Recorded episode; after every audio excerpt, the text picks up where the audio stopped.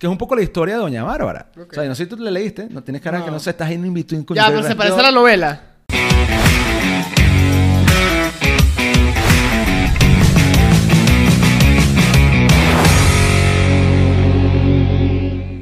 Acaba de comenzar otro episodio de Bien Puestas. Viste, no dije el número.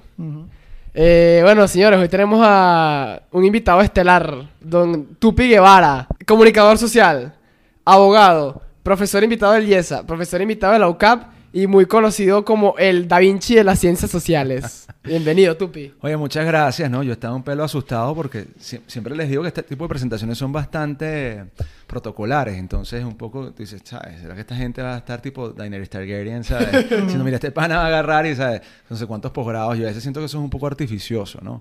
Ah, bueno, otra cosa importante, Tupi es compañero mío de trabajo. Intenta- Ah, intentamos hacer, eh, bueno, ¿y qué país? Sobrevivir juntos el day by day ahí, ¿no? Mira, una pregunta, ¿por qué, por qué es que te dicen el Da Vinci de las ciencias sociales? Bueno, eso es un eufemismo, digo yo, porque, ¿sabes?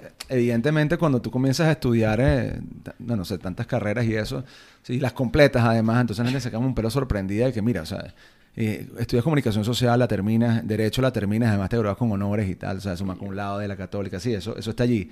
Yo, yo me acuerdo, de hecho, cuando en el discurso de graduación, yo estaba de tercero ahí, y, ¿sabes? Me sentía como en la guerra de las galaxias cuando en el episodio 4 le ponen la medalla a Han Solo, Luke Skywalker y a Chewbacca porque lograron destruir la estrella de la muerte en la primera parte. Coño, spoiler. Bueno, no, pero te cuento, es una película, de- esa Del es una 70. película del año 77. No, es el 70. El punto es que haces eso, haces la maestría en finanzas, entonces la gente cree que eres economista. eh, comunicación social también te, te ayuda a ver un poco de literatura, haces un poco de teatro. Entonces, eh, de alguna manera, todo eso junto hace que tengas un interés muy marcado por las ciencias sociales e incluso hasta seas capaz de, no sé, arreglar los problemas operativos de una computadora en el trabajo. Entonces, una persona con muchas curiosidades. Así que, bueno, eh, oye, te iba a decir, es como un poco arrogante eso. Yo no me considero ningún Da Vinci. O sea, simplemente tienes que sobrevivir y un hambre de conocimiento. Pero gracias por, por el cortejo. O sea, de verdad que, coño, me siento halagado. pues. Yo creo que ya, ya se entiende por qué vino el tupi para acá, ¿no? Una capacidad absurda de hablar. Es que él me dijo, tienes que hablar, Andrés. Y si hablas paja, mejor. Y yo le dije, bueno, pana, brother, está bien. Eh, yo... es lo mío. Algo Bueno, de así. hecho, a Andrés le pagan por hablar paja, prácticamente. Eh, forma parte de, la- de- de mi sistemática comercial. A eso me dedico esencialmente, ¿no? Eh, a captar clientes, a decirles que vale la pena dedicarse al mundo de las finanzas corporativas y si no se han dado cuenta, pues a persuadirlos, ¿no? Entonces es un proceso bastante interesante. Rápidamente, ¿por qué diríamos, o sea, tú y yo, esto es una conversación corta entre Manuel y yo, ¿por qué vino el tupi acá bien puesta para los que escuchan y digan, coño, pero este, esto, nosotros somos una audiencia joven, ¿qué hace este chamo aquí con estas palabras tan raras que estamos hablando? Yo, yo diría que el Tupi vino principalmente porque necesitamos a alguien, no mentira. No, puede el ser. Tupi y vino bien. porque, coño, queremos hacer un contenido un poco más profundo. O sea, tú te consideras superfluo y lo que estás haciendo hasta ahora es un acto de superficialidad. Un poco. ¿Sabes? Yo tenía un poco de Eso no tiene nada de malo. No, para nada. Pero Yo es bueno mirar. Yo tenía miedo. por- no, primero que, ¿sabes? Seguramente es hacer preguntas típicas de por qué te dicen tupi. El bottom line de eso es que era por estúpido. Yo era buleado con esta en séptimo grado, que ahora creo que le hice en primer año. Yo tenía un amigo que le decían chupi. Entonces, éramos el dúo chupi tupi. Y entonces, eh, claro, no se van a acordar de eso, pero en algún momento de la historia había un canal que se llamaba Televen y pasaba una cosa que se llamaba. Ay, claro que sí. No, bueno, o sea, evidentemente es algo que era así. Eh, era- ocurrió así, que era un programa eh, como de amarillismo. Entonces, una cosa que se llamaba el chupacabra. Claro. Entonces, el patético caso del chupacabras, el hecho tenía los... El chamo en la época tenía los dientes todos torcidos parecía un chupacabra. Nadie lo había visto. Y yo, bueno, nada, chamo, era el mejor amigo de él, entonces estúpido, estúpido. Y yo entonces apliqué, estoy viendo aquí unas Biblias, una cosa, una cosa, una cosa que dijo San Pablo, que era muy interesante, que él decía, no hay palabra mal dicha, sino mal interpretada. Coño. Entonces, claro, fíjate el tema de la profundidad. Dije, coño, Andrés, este, tú te tienes que sentir orgulloso que te digan tupi. Entonces cambia un poco la perspectiva y Tupi es un brand. Yo de hecho tengo un- en mi cuarto una cosa que tallé en madera que decía Tupi y bueno, ahí voy, para nosotros todo el mundo conoce así y, y me siento orgulloso más bien del nombre. Una pregunta muy en serio. ¿Quién es San Pablo? No sé si un apóstol está en la mesa de la... Ah, Pablo. No, No, sé si es un apóstol, pero es un santo. claro, San Pablo. O sea, no, si se llama San, menos que Santo. No están los evangelios, es Marcos, Lucas, Juan y el otro, eh, no sé. Diego. Mateo. Di- No, Mateo, Mateo. Pero creo que sí estaba en la mesa. Bueno, yo no- este, en pero la también mesa. hay un San Diego. También, no, ya, ya, ya hay un equipo de, de- de- de- de- hay una ciudad que se llama así. Claro. Claro, pero bueno, eh, San Pablo, yo no sé, había, había unas librerías, creo que se llamaban San Pablo, las Paulinas, creo que es la cosa. Entonces, el punto es que la, la enseñanza fue importante, entonces yo tenía miedo que me hiciera esas preguntas cliché. Además, también con todo el tema tecnológico, ¿no? Hay un poco también de, de, de expectativas, ¿no? Mm. Entonces, echamos este mundo... Tenías un TikToker hace poco, me estaban comentando. Varios, muchos. Varios. Entonces, yo... Claro, mi, mi- mi- yo no... Que Manuel indirectamente los insultó. Claro, O sea, indirectamente. dice que sí. Manuel indirectamente acaba de decir que estamos haciendo contenido vacío. En serio. Y ahora viene Sí. el tupi y vamos a hacer contenido. Superficial, No, ¿no? Superficial. Yo lo que he visto del TikTok, o sea, simplemente, como te digo, me parece que es una herramienta con potencialidad. Si no la sabes usar, y en el caso mío, siendo un tiranosaurio de los 80, evidentemente no vas a tener la capacidad de comprender la cabalidad por ahora. Pero lo que te decía un poco minutos atrás, ¿no? ¿Cómo hacías tú con, ¿sabes? El pana que... Y así, ¿sabes? ¿sabes? Soy Los numeritos, claro. Ajá, uno, dos, tres y tal. Entonces tú dices, bueno, pana, ya va. O sea, la vida es un poco más compleja que eso. eh, claro. Capaz, ojo, también tienes un tema generacional. La- tal vez la comunicación ahora es mucho más eficiente así. La gente no le gusta leer o tiene una tendencia a leer menos. Tú me estás diciendo que te encantaba, eh, estamos hablando de Juan Planchar, ¿no? Entonces eh, yo te decía, claro, es que tú te lees el- al menos el primer libro y yo evidentemente te puedo echar muchos cuentos de eso. Y, pero buena parte del libro, no sé si lo puedes spoilear, pero... eh, no, no, no, no, bueno, pero ya es un libro relativamente, coño, no, no, no está, no, salió ayer. cuatro años, menos. Claro, entonces, pana, es la conversación de la chama con su mejor amiga por tweet. Y claro, entonces todos son men- mensajes directos. Te puedes leer el libro en un día fácilmente. Claro. Sí. O sea, no es un libro tipo El Quijote, una vaina toda intensa Oye, y, sí. y compleja y densa que, que probablemente tú, ¿sabes? Es el español de No, la- el Quijote no me lo leo ni de Claro. vaina. O sea, es el siglo ¿Tú lo has XVII. Sí, completo. Mierda. De hecho, es uno de mis grandes logros. Porque yo me acuerdo, fíjate esto, ¿Que fíjate, claro. el- ¿Y lo entendiste todo? Bueno, ya va. O, pasa- Eh, o sea, ¿tú te, leíste, up. Ah. ¿tú te leíste Don Quijote o bailaste por las letras? No, no, no, no, no, no, te voy a echar el cuento, mira. Ahora, mira, el tema de, de, Don Quijote. de Don Quijote, en el año 1605 fue que se publicó la primera edición. ¿Sabes? Está brand new, así como new release, año 1605. Entonces, claro, eh, en 2005, en su momento, se cumplían ¿cuánto? 400 años. Yo me acuerdo que la RAE, sí, claro. que era tanto. Claro, después, y después salió la segunda parte. O sea, Cervantes estaba muy claro que tenía que. Y fue interesante porque yo me acuerdo que la Real Academia en su momento, la RAE, y, y que creo que Alfaguara también publicaron como unas ediciones especiales de- del Quijote. Que esos son los que los chamos de cuarto año se ponen a leer ahorita. Deberían. Los mandan porque- a leer. Bueno, Deberían. deberían. Yo no sé si lo hacen. Entonces, No, no, no lo entonces porque no sale ni eso ni Doña Bárbara. Bueno, pero eso es harina de otro costal. Lo interesante es que entonces, incluso yo me acuerdo que el gobierno en algún momento, el gobierno venezolano, regaló la edición de Alfaguara. Entonces era una Sí. competencia entre si el, el Quijote era prologado por José Saramago, que es premio Nobel de Literatura, y Mario Vargas Llosa, que fue el que prologó Mm. la edición de la RAE. Yo me acuerdo que yo me compré la de la RAE porque estaba todo emocionado, pana, porque además tenía un diccionario abajo. O sea, lo útil de esa, de esa edición que tenía abajo, toda la... Palabritas clave que, que Claro. no entiendas de la página. Que básicamente es todo el libro porque oye, es, es antiguo, es Claro, antiguo. Entonces, claro. claro, me tardaba mucho en leerlo, pana, porque tú imagínate, no sé, o sea, tú empiezas a leer la cuestión y leías la traducción. Mierda. Pero, chamo, fue un trabajo, yo me puse como meta leer cinco páginas al día y lo logré.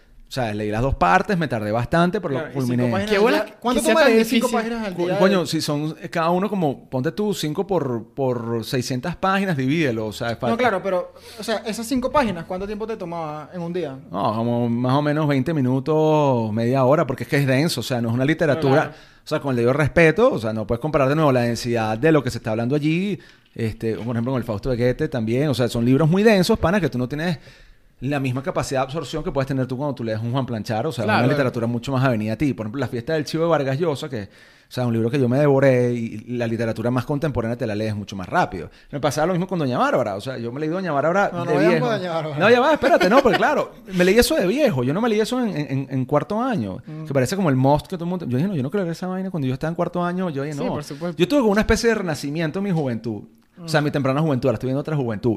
Eh, en esa juventud yo decía, chamo, Andrés, tú no puedes eh, eh, eh, leer en este momento esto, no estás preparado psicológicamente ni mentalmente. Y es verdad, la literatura de gallegos es, es compleja, pana. O sea, ese tipo no es fácil de entender. Dice muchas verdades. De hecho, yo entiendo ahorita muchísimo más a Santos Luzardo con su visión civilizadora. Yo lo, lo he dicho varias veces en, Sí, dicho. la oficina. Sí. Yo tengo una visión de, de- de cruzada cívica de civilización en Venezuela. O sea, yo sigo en el país y necesito ayudar a civilizar a la gente. Y no es un tema de prepotencia, es un tema que yo creo que hay demasiada barbarie y tú de alguna manera tienes que ayudar con lo que sabes, con lo que conoces, con tu so-called eh, Da Vinci de las ciencias sociales, ayudar a civilizar un poco el pueblo. Que es un poco la historia de Doña Bárbara. O sea, yo no sé si tú le leíste, no tienes cara No. que no sé, estás en in between. con- Ya, pero se parece a la novela. Yo no, le- yo no vi la novela. Yo no vi la novela, pero, pero te puedo decir, pana, Santos Luzardo es un tipo que estudió Derecho y básicamente el pana entendía que, ¿sabes? Llega Pure, eh, a lo que es hoy, a la finca Altamira llega a la finca Altamira y, y, y tiene una especie, ¿sabes? De, de, de, Epifanía. de epifanía, de celebración y dice, ya va. O me voy al exilio como la mitad, o sea, como se iba toda la gente, entre comillas, preparada, que es algo también, tú ves el paralelismo con lo que está viendo hoy Venezuela. O, sí, hay mucho paralelismo. O me quedo aquí a apostar a lo mío y a, a domesticar a Maricel. Domesticar suena muy... La a civilizarla, a civilizarla. No, antes se hablaba así. Habla Bueno, como se hablaba no, cuando se porque no sé, la domesticación no, porque no es que es una mascota que sabes, ven, siéntate, tomar caramelo, no. Pero para la época más o Pero era un ejemplo. Marisela en la novela es la persona que está en estado básicamente de analfabetismo. No comía, no, no, no sabía vestirse. Y él, evidentemente, tenía todo el tema de, de- de esta cultura occidental enraizada porque el tipo venía a estudiar Derecho en la universidad. Claro. Entonces, la dinámica es: me quedo aquí en la finca Altamira, en la finca El Miedo. Bueno, no, finca no, en la Hacienda. No me acuerdo ahorita el nombre correcto, el técnico. Pero me quedo aquí apostándole a civilizar esto. O, por el contrario, ¿sabes? Eh, me voy y, y me voy a París a vivir eh, esa vida que vive básicamente la, la gente, eh, digamos, desarrollada. Coño, pero que, Claro. aburrida esa vida, ¿no? Creo que era más de pinga el reto de civilizar Bueno, hacienda. y eso es lo que le hace. Se enfrenta a Mr. Danger, se enfrenta a, a- a- a- a- Bueno, Mr. Danger también es un personaje allí. Se enfrenta al hecho de, de- de la violación de la propiedad. O sea, porque hay un tema que le están robando unas vacas, que Mr. Danger le estaba robando unas vacas. Eh, entonces él intenta aplicar las leyes, el Estado de Derecho. Entonces, tú pones a ver y, y gallegos de alguna manera tú lo, lo empiezas a sacar por pinza y lo intentas traducir al lenguaje actual. Dices, pana, esta novela vale la pena, tiene mucha vigencia. Y lo que yo también les decía el otro día en la oficina, le han seguido Los Rotos. Y Los Rotos es la visión de Alberto Soria. El tipo llega de París, es un artista hiper renombrado y tal, no sé qué. Y el pobre pana eh, cae en el shock de la barbarie venezolana. Es un tema complejo. Coño, sí, este, Bueno, estoy pero- de acuerdo contigo. ¿Sabes qué? Ajá. Bueno, siguiendo con el tema de la lectura. Por Ajá. ejemplo, que tú, dijiste, tú consideras tu mayor logro es leer El Quijote. Ok. ¿Se considera como Sí, sí. No, yo estoy Lo- de acuerdo contigo. Eso y el Fausto de Goethe, que de verdad, pana, o sea, son novelas, pana, de un nivel. Tengo pendiente leerme el Ulises de, de James Joyce. No lo he leído porque le he entrado varias veces. Eso es como tú estás intentando escalar y quieres subir una pared. Yo no sé si ustedes han hecho escalada en roca. Yo lo practicaba hace... Tú dices, coño, hoy voy a meterme en esta pared, voy a intentar hacer... Además que las, las rutas, por ejemplo, de Venezuela son muy cómicas. Tienen nombres muy bonitos. Desde, no sé, o sea, eh, Hechizo del Viento hasta o, cosas como Maltina Nusita, Policía de la Ética, este, Mala Madre, La Secretaria. Tienen nombres muy cómicos. Y hay veces no te sale la pared. O sea, Claro. tú intentas escalar, no puedes. Bueno, pasa lo mismo aquí. O sea, tú intentas meterte en un libro y el libro no lo logras comprender. Yo digo que mi mayor logro en términos litera- literaturescos, así se dice, no sé cómo No se dice. literarios, Literarios. ajá. Eh, fue leerme The Big Short en inglés. Ah, está muy bien. Very completo. good. That's Eh, great. yo I creo mean, que- I'm, sorry, but we are not No, going no to- soy... No soy eh, Rómulo Gallegos, pero coño, creo que le eché Pero bola. está bien. Eso es Michael Moore. No, Michael Moore no. Michael Michael, Lewis. Lewis. Lewis. Ajá. Lewis. Es que, Eh, ¿sabes qué? Es brutal. Y eso me parece algo muy... de- muy creo que es, como lo estamos hablando, es generacional y es algo chimbo, que es que nuestra generación ha perdido demasiado el hábito de la lectura. Coño, encontrarte a alguien de nuestra edad que le guste leer y que lea constantemente es difícil. Yo he querido, yo he tratado de, yo he decidido, coño, a mí me gustaría... Diego y yo nos pusimos una vez una meta de tratar de leer un libro al mes. Ujú. Y lo Coño, cumplieron. no, Yo, yo llegué hasta junio, julio. Bueno, pero por lo marzo. menos estás en 50%. Tú Sí, ni, yo no ni el pude, 30. marico, no pude, horrible. O sea, ¿Sabes qué? Y Hay, eso es chimbo. hay una vaina que no es que me da miedo como tal de, la de nuestra generación que no duermo y vaina. Pero normalmente cuando yo escucho que si una biografía de, verga, un, un ilustre, llámale Barack Obama, si tú quieres, Ajá. te puede, te puede encantar, lo puedes odiar o te puede dar igual. Ajá, ¿tú qué quieres saber? Si soy demócrata o republicano. No, no, no. Ah, Pero mi, mi punto es que e- ese fue el ejemplo que se me ocurrió, pero, o sea, bastantes dicen lo mismo, que es como que en mi época, en mis 20s, mi época de, cuando tengo 20 años en adelante, es una época muy poderosa en donde yo me sentí muy solo, lo dicen mucho. O sea, estos tipos que lograron vainas muy arrechas, donde yo me sentí muy solo y yo crecí mucho. En esta época yo leí burda, en esta época yo como que me conocí a mí mismo, pasé demasiada roncha. Claro. Y, y ellos dicen como que esta época yo no la cambiaría por nada, porque yo la necesito para lograr lo, que hice. ¿Verdad? O sea, así no haya sido una catástrofe como tal. O sea, era como Claro. que me sentía solo y ya, porque estoy en mis 20 y no estoy claro que si desarrollé, si, si voy a lograr mis objetivos. Es como una época de incertidumbre, digamos. Sí, sí. Yo no estoy diciendo que para tú lograr tus vainas tú tienes que pelar bola y tienes que haber pasado una catástrofe horrible para lograr tus vainas. No. Pero a, a lo que voy es que algo que me incomoda de nuestra generación o de, de- de la manera que yo vivo a mis 20 es que estos tipos no tenían, no tienen el teléfono en el bolsillo. Ok. No, no lo O sea, tenía, yo no, puedo no. matar mi soledad Sí. con 8 horas en el teléfono. Y jugando opciones binarias. Exacto. Y haciendo trading. Ajá. Y jugando play y, Ajá. y Sí, y mucha- perdiendo el tiempo. O sea, Exacto. yo, yo, te- yo, si yo me siento solo y estoy así como que aburrido en un sofá, yo puedo matar ese, yo puedo matar esa ladilla muy fácil con el Claro, en vez de ponerte a hacer, qué sé yo, pensamiento crítico muy arrecho, Exacto. te puedes poner a hacer temas de ocio. Bueno, o a cambiar mi realidad, me voy a poner a hacer temas de ocio. Y no me doy cuenta y pasaron ocho años, weón, y, y yo sigo Tú en la sabes, misma. tú sabes que Betancourt, Rómulo Betancourt, o sea, un poco tomándote ese cuento, eh, el, el tipo aprendió a hablar inglés. Él se fue a Curazao porque sabe, tuvo que exiliarse, bueno, numerosas veces, pero entonces le estaba muy claro que tenía que, fue autodidacta toda su vida. Ok. Y él entendió que la única manera de aprender a hablar inglés era con un diccionario, él lo, dice, lo, Nah, lo dijo, huevona. un diccionario Appleton Cuya, o sea, tal cual, ¿no? El, el Appleton, que es el diccionario más paperback, son bichos físicos. Ok. Entonces él iba leyendo textos en inglés y, a- y al lado tenía el diccionario. Entonces iba palabra por palabra aprendiendo inglés de esa manera. Que eso es algo que difícilmente una persona de tu generación hoy Mm. Coño. haga y que tenga un hambre de conocimiento que Verga. tú probablemente hoy no tengas. Admiro esa dedicación. Bueno, por eso fue quien fue, o sea, fue un gran crack. Claro, o sea, es lo que te digo. Yo no tengo ahorita la capacidad, o creo que sí la tengo, pero no la tengo desarrollada, de sentarme y aprender algo así por mí mismo que me tomé tanto tiempo. Es como que uno tiene la- las horas, le tiene mu- más respeto del que debería. Lo estaba hablando contigo la otra vez, como que coño, sentarme dos horas a hacer algo, para mí me parece una vida eterna. Bueno, Entonces, ¿cómo coño, eh, cómo dominas bien algo si tienes esa capacidad de hacerlo? si tú Es muy fácil hacerlo. El peor es hacerlo más de cinco días a la semana. Claro, claro, generar el hábito. Exacto. Fíjate, Bill Gates dice que él lee por lo menos una hora al día. Ajá. Eh, Warren Buffett, y de hecho, tú ves las biografías de Bill Gates y él decía, mira, pana, yo desde chiquito estaba devorándome las revistas Fortune. Y tú más o menos dices, oye, ya, por razón, este dicho es quién es. Igual que tú ves la biografía de Warren Buffett y te das cuenta de que el pana era fuera del promedio. Yo sí siento que, ojo, a mí no me gusta encasillar a la gente. A lo mejor, o sea, en, esta, en esta generación nueva y joven hay gente que se dedica a hacer literatura y sigue produciendo, pero tal vez, digamos, eh, todo este tema de eh, la aproximación tecnológica ha traído consigo que de alguna manera eh, no haya o no pareciera que haya digamos, tantas personas interesadas en... Pero no tiene que cuidarse y no caer en generalizaciones. A lo mejor te sale un gallo tapado y, y- y, digamos, no, claro, es así. No, claro, hay muchos cracks por ahí. pues. a- Absolutamente. Y, y entonces, no Aquí negarse. Pero sin duda alguna, uno diría, mira, claro, ¿por qué no? Este, ¿Por qué no? Ponte el hábito y aprende. A mí, sin duda alguna, la literatura me transformó. Si tú me dijeras a mí, ¿qué me indujo a mí a leer? Fue un sueño un poco, yo hoy lo veo como un sueño, no voy a decir ridículo, pero yo me acuerdo cuando yo empecé a estudiar en la Universidad en Comunicación Social, ¿no? Que precisamente un poco el inicio de- de- de- del camino al, al davinchismo de las ciencias sociales, como lo llaman ustedes. Yo soñaba en algún momento con ser algún notable en mi país. Ok. O sea, yo, en, la- el gobierno de Minangarita tuvo una gente, le, le llamaban los notables, que eran los ministros más cracks.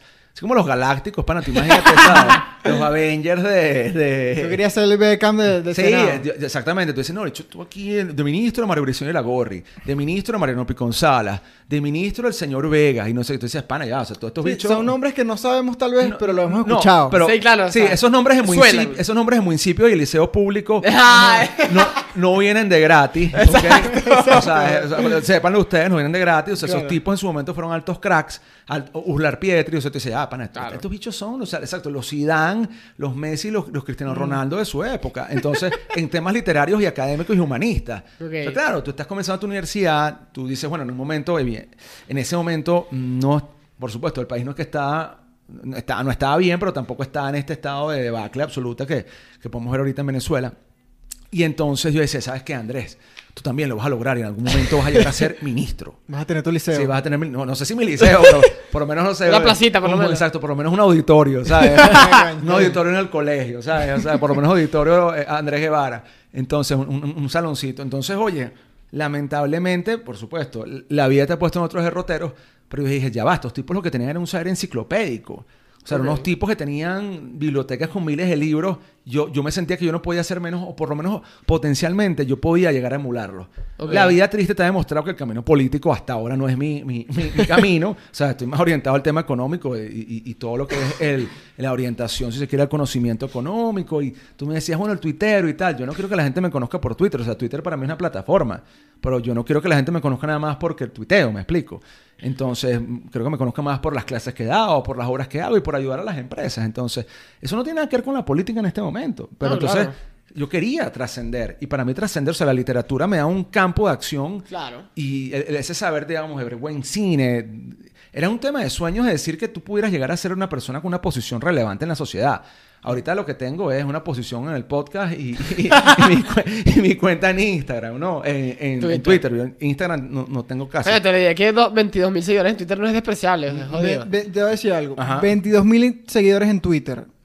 Sin ser gay, Es un, es un número bastante respetable. Me- me estás- Chamo, yo no voy a decir nada políticamente incorrecto porque No, después no, me cancelan. Yo no- Dilo, aquí no somos- aquí no. Aquí no hay cancel culture. No, además que yo tengo una cosa, no, pero igual yo sí creo que no un tema de cancel culture, sino más bien, oye, yo no sé si yo estoy en capacidad de entender la dinámica total de lo que está pasando en el mundo en este momento. Y te voy a poner un ejemplo.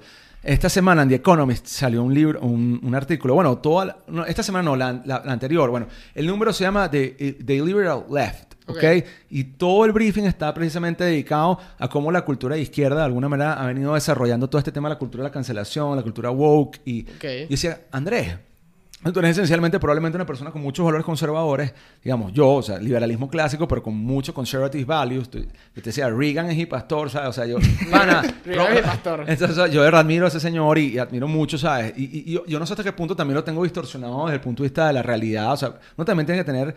Hay un Claro, libro- lo, lo tienes como diosificado un poquito. no lo sé, tal vez sí, o sea, y de hecho creo que buena parte del movimiento conservador lo tiene. Yo intento ser moderado mucho en, en mi visión de la vida porque no me gusta ganarme enemigos, pero tampoco me gusta torcer mis valores, ¿no? Entonces, hay un libro muy bueno de Adam Grant, un profesor de Wharton, que él precisamente dice, oye, tú tienes que estar constantemente, y salió este, este verano, replanteándote tus premisas, porque si tú no te estás en capacidad de cambiar y en capacidad de adaptarte, terminas por sucumbir. Entonces, hablando un poco de esto, no, con eso no es que no es el doblarse para no partirse típico de eh, eh, renuncia a ti mismo, pero sí siento que, que me gusta estar constantemente reflexionando sobre mis propias premisas y saber si me estoy equivocando o no. Entonces, todo el tema, digamos, esta cultura inclusiva, tanto de temas de géneros, de sexos, de, de- Lenguaje. de lenguaje, que si se debe usar la E o no y tal. Eh, o sea, yo no quiero que a mí me... Y tengo miedo, o sea, te confieso. ¿Qué pasa si yo digo algo aquí en público que pueda ser mal visto y entonces, por ejemplo, me dejan a mí, ya Andrés no puedes dar más clases en el IESA, ya Andrés no puedes dar más clases en la UCAP porque estás en contra de la palabra con la E?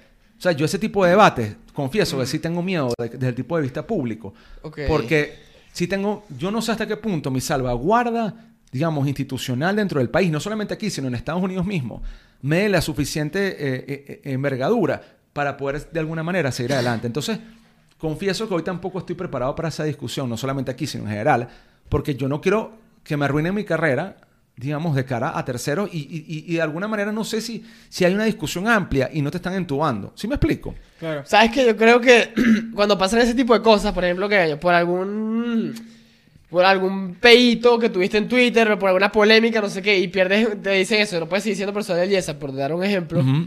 Yo creo que cuando pasa esa vaina, las personas que están a cargo de la toma de decisiones están, están fallando en su criterio. O sea, porque es que, a menos que sea una cosa seria, de verdad. Bueno, claro. Pero si es una vaina, una polémica estúpida en Twitter, que tú pierdas tu reputación por eso, me parece absurdo. O sea, es una vaina que tienes que separar las cosas. ¿Sabes qué, qué también puede pasar? Tú puedes decir ahorita mismo algo sin mala intención. Puedes hablar, no sé, de alguna raza o de alguna... Claro.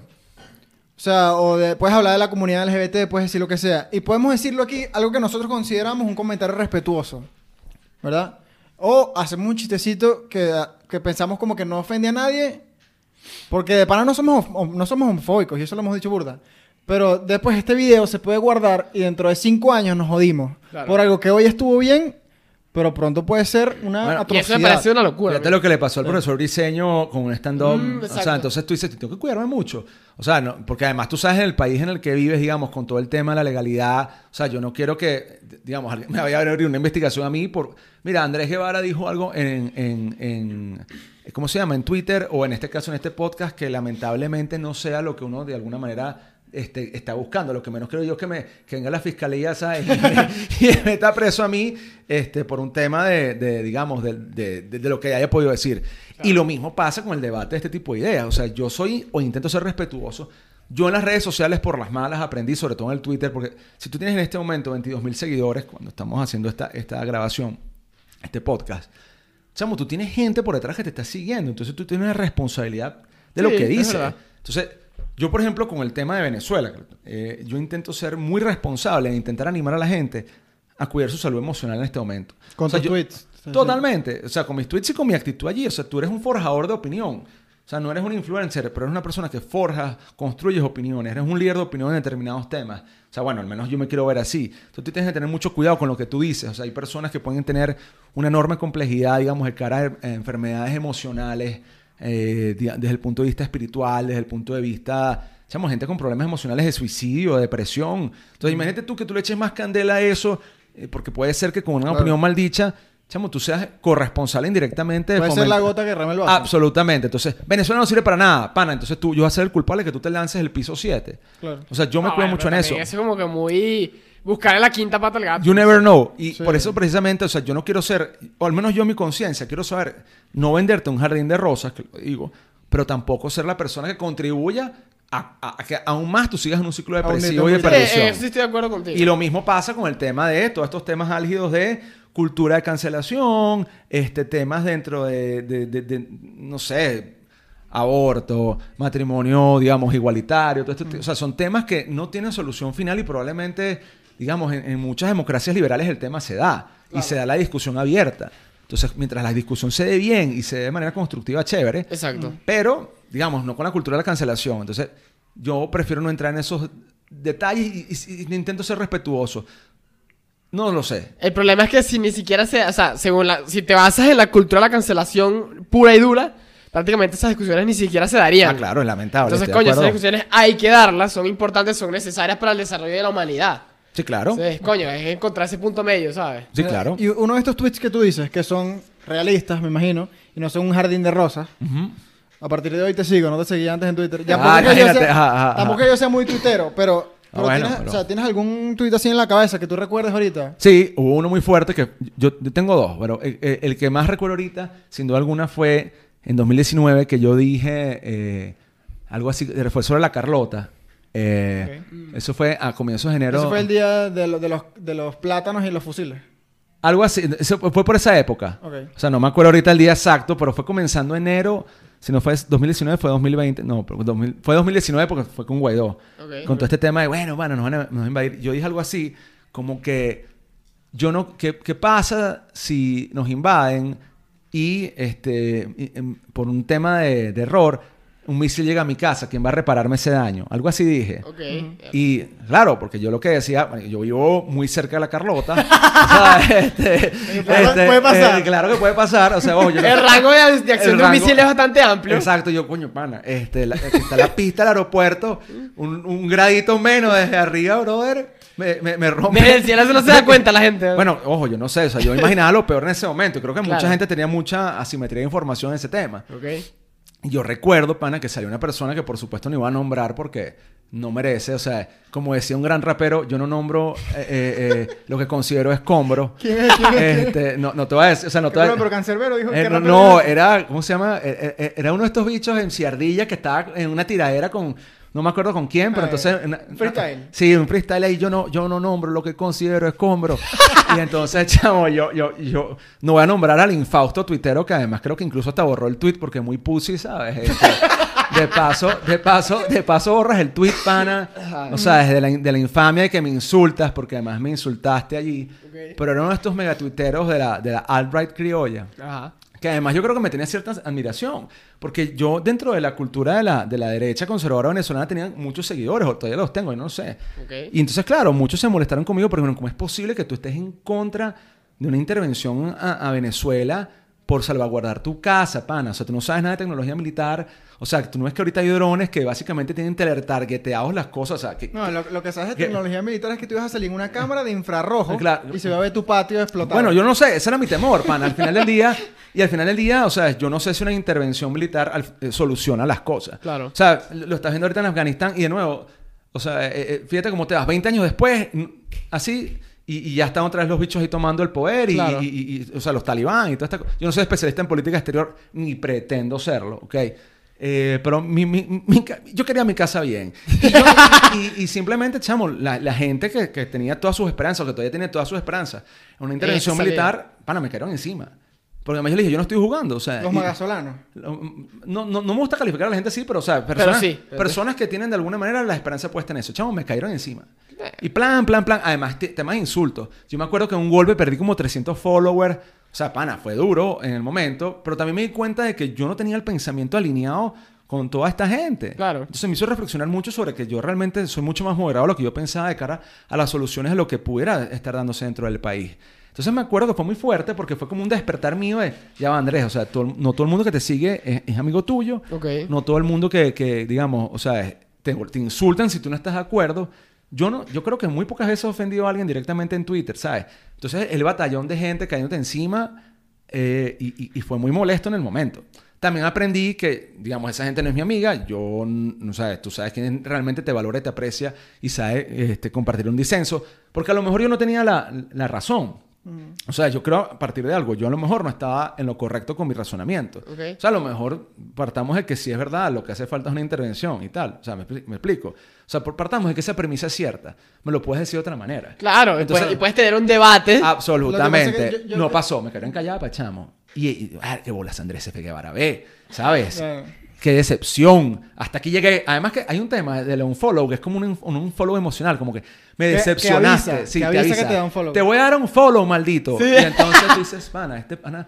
Qué decepción. Esto nunca lo pensé de ti. Como si fuera Sí, un divorcio sí, sí, sí, emocional. claro. Mira, pana, O o sea, yo, yo no sé, yo me imagino que ellos, ellos piensan que tú, al tú tuitear eso, un marine va a ver la vaina y va a decir, coño, ya no vamos. Ajá, exacto. ¿Crees que, Además. coño, tú vas a hacer el, el efecto que va a, a evitar que la acción pase. Exacto. Coño, el tupi no quiere que vayamos, no vamos a ir para Venezuela. Entonces, claro, oh, oh my God. Entonces, tiene una cosa. Eh, a mí lo que me dolió de eso fue que, o sea, ojo, a partir de ahí sí hubo un, un quiebre conmigo y la alt-right venezolana, pero durísimo. Y es muy cómico porque yo sigo siendo una persona profundamente, lo que digo, conservative values. O sea, yo me considero una persona que cree, ¿sabes?, en un gobierno limitado, en, en, digamos, en, en- yo te diría, exacto, en lo que tal vez pueda ser un, un- un- un gobierno tradicional al estilo de Ronald Reagan, McCain, o sea, son, digamos, per- personas que yo considero que son mis, mis líderes políticos, que yo, una Thatcher, o sea, eso no ha cambiado. Lo que yo creo es que, o sea, tú no estás entendiendo la realidad venezolana, al menos yo, humildemente, o sea, es más allá, porque es muy fácil tuitear las cosas, Claro. otra cosa, o sea, tuitear o hablar, o digamos, en espacios de opinión. Pero una cosa es eso, Y luego la ejecución. y otra es la ejecución de las cosas. Entonces, Es otro animal. entonces, eh, totalmente. Entonces, yo humildemente eh, me, me he venido alejando de estas perspectivas que de alguna manera Claro. Eh, estaban allí presentes, ¿ok? Entonces, lamentablemente, eso me vino trayendo un distanciamiento con muchos grupos políticos de los cuales yo era cercano. Eh, Ahora te pregunto. te o sea, ese distanciamiento, ¿crees que te ha perjudicado? O sea, te, te- te nutría tener esa cercanía con esas personas, con esos grupos? No, porque eh, yo creo que me, me ayudaba a mí a tener una reafirmación de mis sesgos de confirmación. Eso es lo que te iba a decir. Entonces es muy, muy sabroso tuitear que tengas 3.000 likes, pero todos son de tus believers. Claro. Entonces, duro es tener que enfrentarte al hecho de reconocer que la sociedad es mucho más plural y que lamentablemente tú no tienes una verdad unívoca.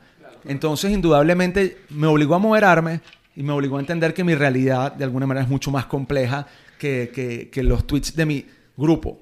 Entonces, oye, eh, eh, eso te ayuda a ti también a reflexionar y a ver las cosas distintas. Pero sin duda fue un momento muy desagradable. Fue un momento, de, digamos, y, y- ojo, hasta el sol de hoy gente me tiene bloqueadísimo.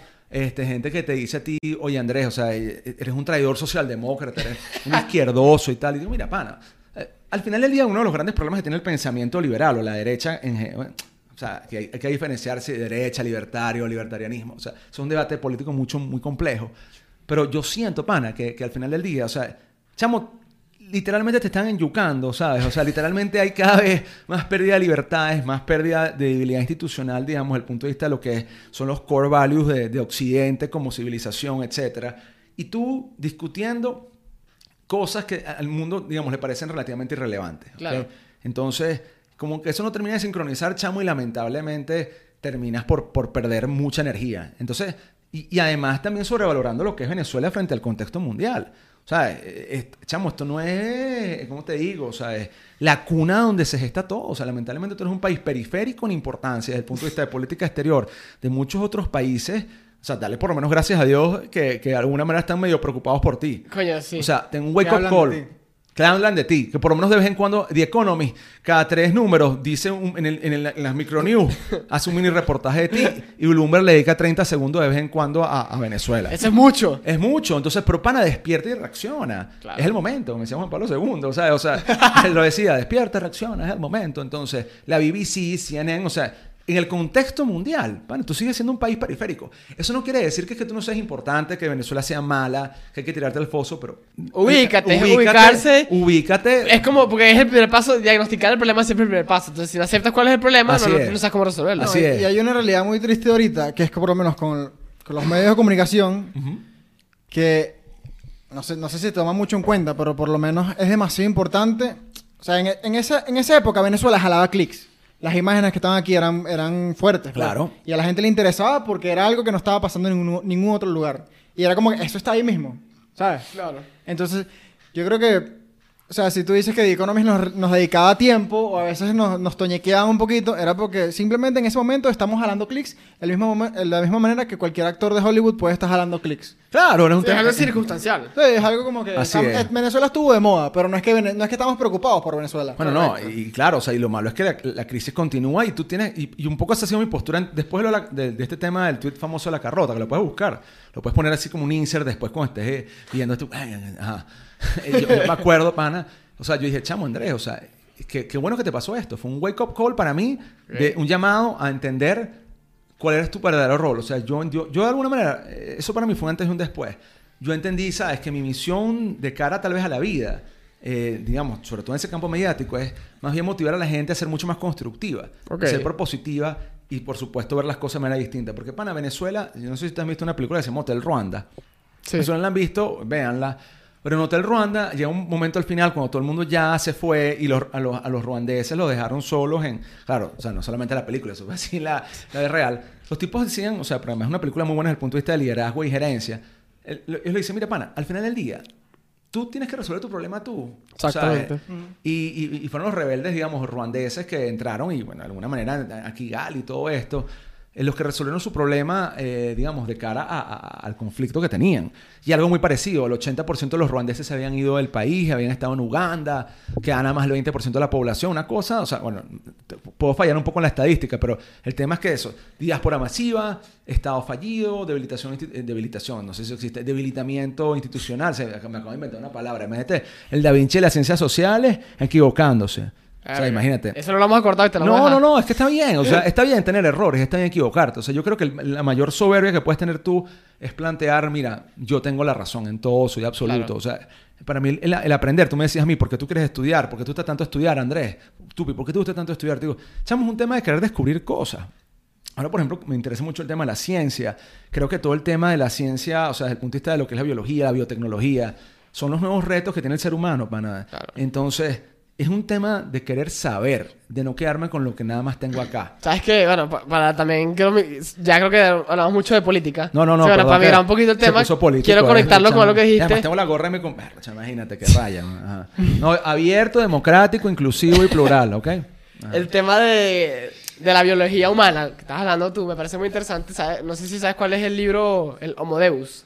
No. De Yuval Hari Hari, el filósofo eh, israelí. israelí. Ah, ¿tú, fue, tú fuiste el que me dijo que me leyera eso. Creo que fui yo. Es muy interesante el tema porque él básicamente dice que el humano está, él, él ve el humano en el largo plazo como una especie de un dios. O sea, Ok. convertir en un dios porque va a ser un humano que va a estar lleno de, de piezas, ¿sabes? De, genéticamente alteradas. Ok. O construidas de, ¿sabes? De prótesis, este, partes tecnológicas, ¿sabes? Que hace, el humano va a dejar de ser un ser humano biológico y Claro. se va a mezclar con vainas tecnológicas y vas a tener una nueva especie, como el, somos el Homo sapiens ahorita, vamos a pasar a ser un Homo Deus. Puede ser, y ojo, es que fíjate tú una cosa, yo no sé, hay, hay- hay un documental de National Geographic que está en Disney Plus que se llama Million Year Man o algo así. Y precisamente uno de los temas es, o sea, la, la broma comienza, te lo puedes decir, no hay spoiler porque es el primer capítulo. Está una familia, es el año 3000 no sé qué. O sea, ojo, eso, far, far away, o sea, puede ser hoy, puede ser dentro de 10 años. Entonces la chama tiene un accidente, pero entonces el cerebro le quedan 5 minutos de vida. Mierda. Entonces, claro, lo- los bichos tienen que decidir qué hacen. Si la dejan morir, ¿sabes? Y te vuelves parte del humus y la planta, ¿sabes? Y, y, ¿sabes? Tú te vuelves parte de la, de, de la energía y la materia, ¿no? O la reconstruyen, le pasan el cerebro a un cuerpo humanoide. Mierda. Entonces los papás deciden llevarla a un cuerpo humanoide. Entonces, claro, el cerebro está todo almacenado, memoria, pensamiento, capacidades cognitivas, etcétera, pero ella no está en su cuerpo original, porque el cuerpo original este, ya no está ahí. Entonces, bueno, la chama vive, pero entonces no vive dentro de su cuerpo cuerpo, sino que vive en un cuerpo humanoide. Entonces, eso es muy interesante porque desde el punto de vista, por lo menos del derecho, entran grandes preguntas allí. Exacto. ¿Eres persona humana o no lo eres? ¿Eres sujeto de deberes y derechos o no lo eres? Ya ha habido un tema expansivo de, de- de lo que es la personalidad jurídica como tal. O sea, ya hay personas, por ejemplo, en Nueva Zelanda yo sé que le dieron personalidad jurídica a un río. Entonces, entonces, pero claro, un río puede ir a un tribunal y decir, hola, me están... Me están contando". o sea, no lo digo... Pero, arrecho. o sea, claro, o sea, son los grandes dilemas que yo te digo. Claro. O sea, el individualismo liberal, digamos, que de alguna manera ha sustentado todo el tema de la democracia occidental y todo esto, se ha fundamentado en esa idea de noción del individuo. Dios, yo, o sea, te creo al hombre, el verbo creó, ¿sabes? O sea, la Biblia y todo esto, ¿no? te dicen a ti que el, el- el comienzo fue creación y tal, y, y crea al individuo como máxima representación teocéntrica lo que tú eres. O sea, Exacto. Y ahora, ¿cómo adaptas tú? Exactamente. ¿Cómo adaptas tú el concepto de persona jurídica, o sea, del individuo, el ciudadano? O sea, esa persona puede votar, el humanoide, Exacto. por ejemplo, puede votar. Esa persona puede mandar a alguien a un tribunal. Al final del día no es orgánicamente persona. O sea, eh, eh, inteligencia artificial puede votar. ¿Qué pasa cuando ya- Porque siempre te han dicho, no, es que el hombre es capaz de razonar y tal. Tú tienes cara como que, coño, Andrés, te fuiste. Se te fue No. de las manos. Pero bueno, ajá. Pero ciertamente son dilemas súper profundos, chamo. O sea, si una persona con un humanoide puede ser sujeto de deberes y derechos. Está el mismo tema con los animales. O sea, un animal, un perrito puede ir a un tribunal. O sea, normalmente la, tra- la tradición clásica del derecho te decía, no, eh, esta persona es de alguna manera, eh, es un objeto, o sea, es un objeto de derecho, pero no es un sujeto de derecho, que es distinto. Ok. De hecho, está la responsabilidad del dueño frente al animal y todas estas cosas. Entonces, con el humanoide pasa exactamente lo mismo. ¿Qué- ¿Cómo quedas tú frente a esa sociedad? Porque el humanoide sí puede razonar. Claro. El cerebro está allá adentro. De hecho, vean el documental. para- ¿Pero qué sería un humanoide? ¿Alguien que tiene una prótesis, un brazo? No, bueno, ahí, ahí está el tema. O sea, ya va. Si tú tienes una tipo Luke Skywalker que te quitaron el brazo. te, estoy spoile- spoileando el Imperio Contraataca, que es de 19 esa es de 1980. Yo no había nacido en 1980 todavía. Poco después. El punto es que eh, eh, Luke, Luke deja de ser hombre porque le cortaron la mano. O sea, ahí es donde está el debate. O sea, yo me inclinaría a pensar como que sí, pero ¿qué pasa si tu core completo eh, deja de ser humano?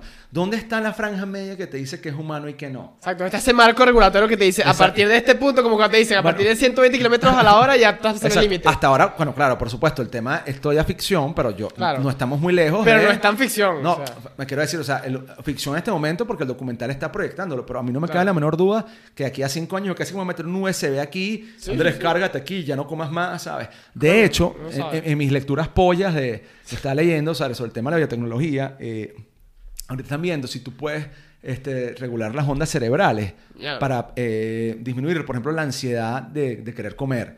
Entonces hay gente que te dice, bueno, chéverísimo, por ejemplo, para combatir problemas como la obesidad, porque, bueno, eh, eh, tú- bien, eh, como- gordo, sí, un pero un gordo. gordo, pero, ¿sabes? Una persona con esta condición, pues, de nuevo, chamo, de nuevo, van, van- van a cancelar a Andrés Guevara y lo van a, lo van a acabar.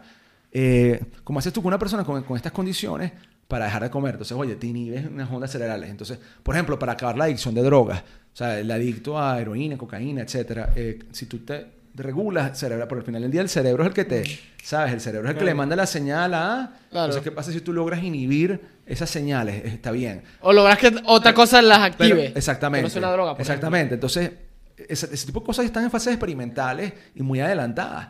De hecho, yo leí en, en Financial Times hace dos semanas, yo no sé si es la, es la gente de Tesla, o sea, la misma gente de Tesla o de Amazon que ya van a empezar... Que se venido para acá, sí, para nosotros. Este, sí, claro. Eh, eh, que están empezando a, a- a pretender construir unidades humanoides para los próximos tres años. Entonces tú vas a tener, yo no sé si ustedes vieron una cosa que se llama los supersónicos. Estábamos niños, pero sí lo llamamos a ver. Exacto, bueno, hay una tipa que se llama Robotina, bueno, eh, unas robotinas de, este- de- de esta época eh, se está planteando mucho la posibilidad que eso exista en menos de cinco años para acá. Entonces tú tienes ahorita tu Alexa, Alexa, what time is it? Alexa, how are you? Eh, ahorita ah, no vas, Vas a tener en físico ahora. Vas a tener una Alexa humanoide que va a decir, hello Andrés, would you like to show mayacas or arepas? Y tú vas a decir, oh, yes. De hecho, yo leí, yo estaba leyendo que ese proyecto de, de, te- sí, es- sí es Elon Musk. Elon Eh, Musk, creo, que ¿verdad? era con la, Sí. compa- creo que era la compañía de SpaceX. Pero bueno, el proyecto es muy, es muy Ok. arrecho porque ellos están haciendo el prototipo del, del la, ro- la- de- ¿cómo que se llama? Robertina, vamos a decirle así. Sí, bueno, robotina. ajá. Obviamente no es robotina, pero están haciendo ese proyecto, eh, lo están haciendo de unas características inferiores a las del ser humano para que no se pueda defender en caso de un fallo del, del robot, pues. Claro, pero ¿qué pasa? Y ese es otro tema. ¿Qué pasa si tú, este, la, la- la inteligencia artificial se puede auto autorreconocer y automejorarse? Claro, claro. Que eso está pasando. Que es Algunos- la premisa de muchas películas de Hollywood. Qué interesante, pana, ver cómo este, la tecnología da este tema de el chip integrado, que es lo que te iba a decir, el Judgment Day y todo el tema Terminator. O sea, eh, o sea lo que crea y lo, lo que te plantea como dilema es la máquina que se autoconoce y entonces empieza a alimentarse humano. O sea, Que- el dilema sería. Matrix el- dilema, el dilema sería como: ¿en qué momento tú te conviertes en un humanoide oficial y pierdes como el derecho de votar, por ejemplo? por ejemplo, si es que no está regulado todavía. o, o pues. pierdes tu Claro. capacidad humana. Porque, a ver, Exacto. eh, eh, desde el punto de vista jurídico, eres capaz o incapaz. Pero ojo, hay- Sentir Hay ejemplo. humanos que son incapaces. O sea, tú teórica- verdad. teóricamente, o sea, por ejemplo, un chamo que es menor de edad, un chamo de 18, o sea, puedes tener una lumbrera, pero tú jurídicamente eres un incapaz. De nuevo, hay un tema allí de, de, de in-betweens, pero una persona, por ejemplo, con un estado de eh, problemas, digamos, una condición física o, por ejemplo, una condición de, eh, tiene un problema en la mente, por ejemplo, una deficiencia de conocimiento. O sea, el, el derecho a ti te ve como un sujeto de derecho, te reconoce tus derechos, pero tienes un curador o un tutor, entonces, ¿dónde está la franja, pana? Es delicado. Metrix también plantea Coño, eso. son- pero son debates demasiado arrechos que, Bueno, que, para eso que, me que de trajiste, pinga, ¿no? que, que de pinga que se van a dar, que de pinga que se, que se van a empezar a dar en el mundo, ¿sabes? O sea, lo que yo venía con, con los, con los humanoides. Que Ah. Manuel también decía que, o sea, el humano va a ser como un semidios. Algo así. Eso también se contradice con otras teorías que dicen que o sea, el humano está como, de cierta manera, debilitándose. Por lo Ok. menos, o, o sea, chamos o hombres, como la quiera llamar, de 19 años, Ajá. fotos de los 90, los veíamos que ya parecían unos tipos. Ok. Entonces tú dices que ahorita, por, que ahorita los chamos son mucho más sedentarios y hay una deficiencia de testosterona y que ya lo- o sea, los chamos a los 18 siguen pareciendo unos carajitos. Sí, eso es como el meme. Pero del- que nuestros abuelos ya parecían unos carajos con bigotes. ¿sabes? Exacto. Ese es el meme del perro papeado y el meme del perro chiquito. Exacto. Ajá. Entonces, como que la tecnología nos acompaña, nos puede ayudar a, a seguir, porque bueno, o sea, es una realidad que, que llegamos, tenemos más edad a medida que pasa el tiempo, podemos llegar, o sea, quién sabe, pronto vamos a llegar a los 120 Sí, años. la esperanza fácil. de vida se ha incrementado Exacto. notablemente. Exacto, Exacto. la esperanza de vida se incre- incrementa, pero a los 18 años somos como... Era como que si yo agarro y peleo con mi bisabuelo a los 18 años, él me hubiese vuelto mierda. Claro.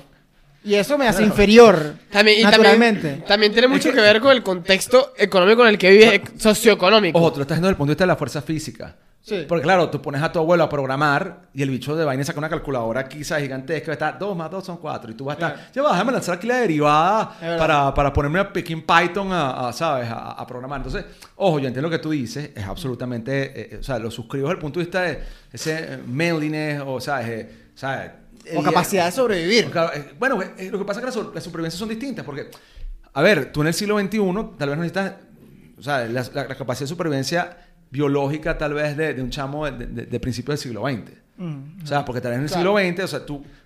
eh, es un poco, y, retrotrayendo a mi, a mi reflexión inicial, o sea, a lo mejor Uslar Pietri se sabía todas las capitales de- de- del mundo, pero Uslar Pietri no tenía un teléfono y, y decía, ya va, déjame ver mis amigos invisibles, ¿no? Aquí fue la capital de Suecia. Pana, tú simplemente busca aquí, capital de Suecia. Es más, ya ni siquiera tienes que darle a search, porque la broma te aparece automático. Capital de Suecia es Estocolmo. Entonces, o sea, el conocimiento enciclopédico... Se salió rapidito. ¿no? Sí, bueno, no, no, no. no. Sí, pero, pero- pero- sí, no, que tenía que... Tenía Ni que lo bloqueaste, tenía, te- tenía que buscar una, una que me supiera para no quedar mal.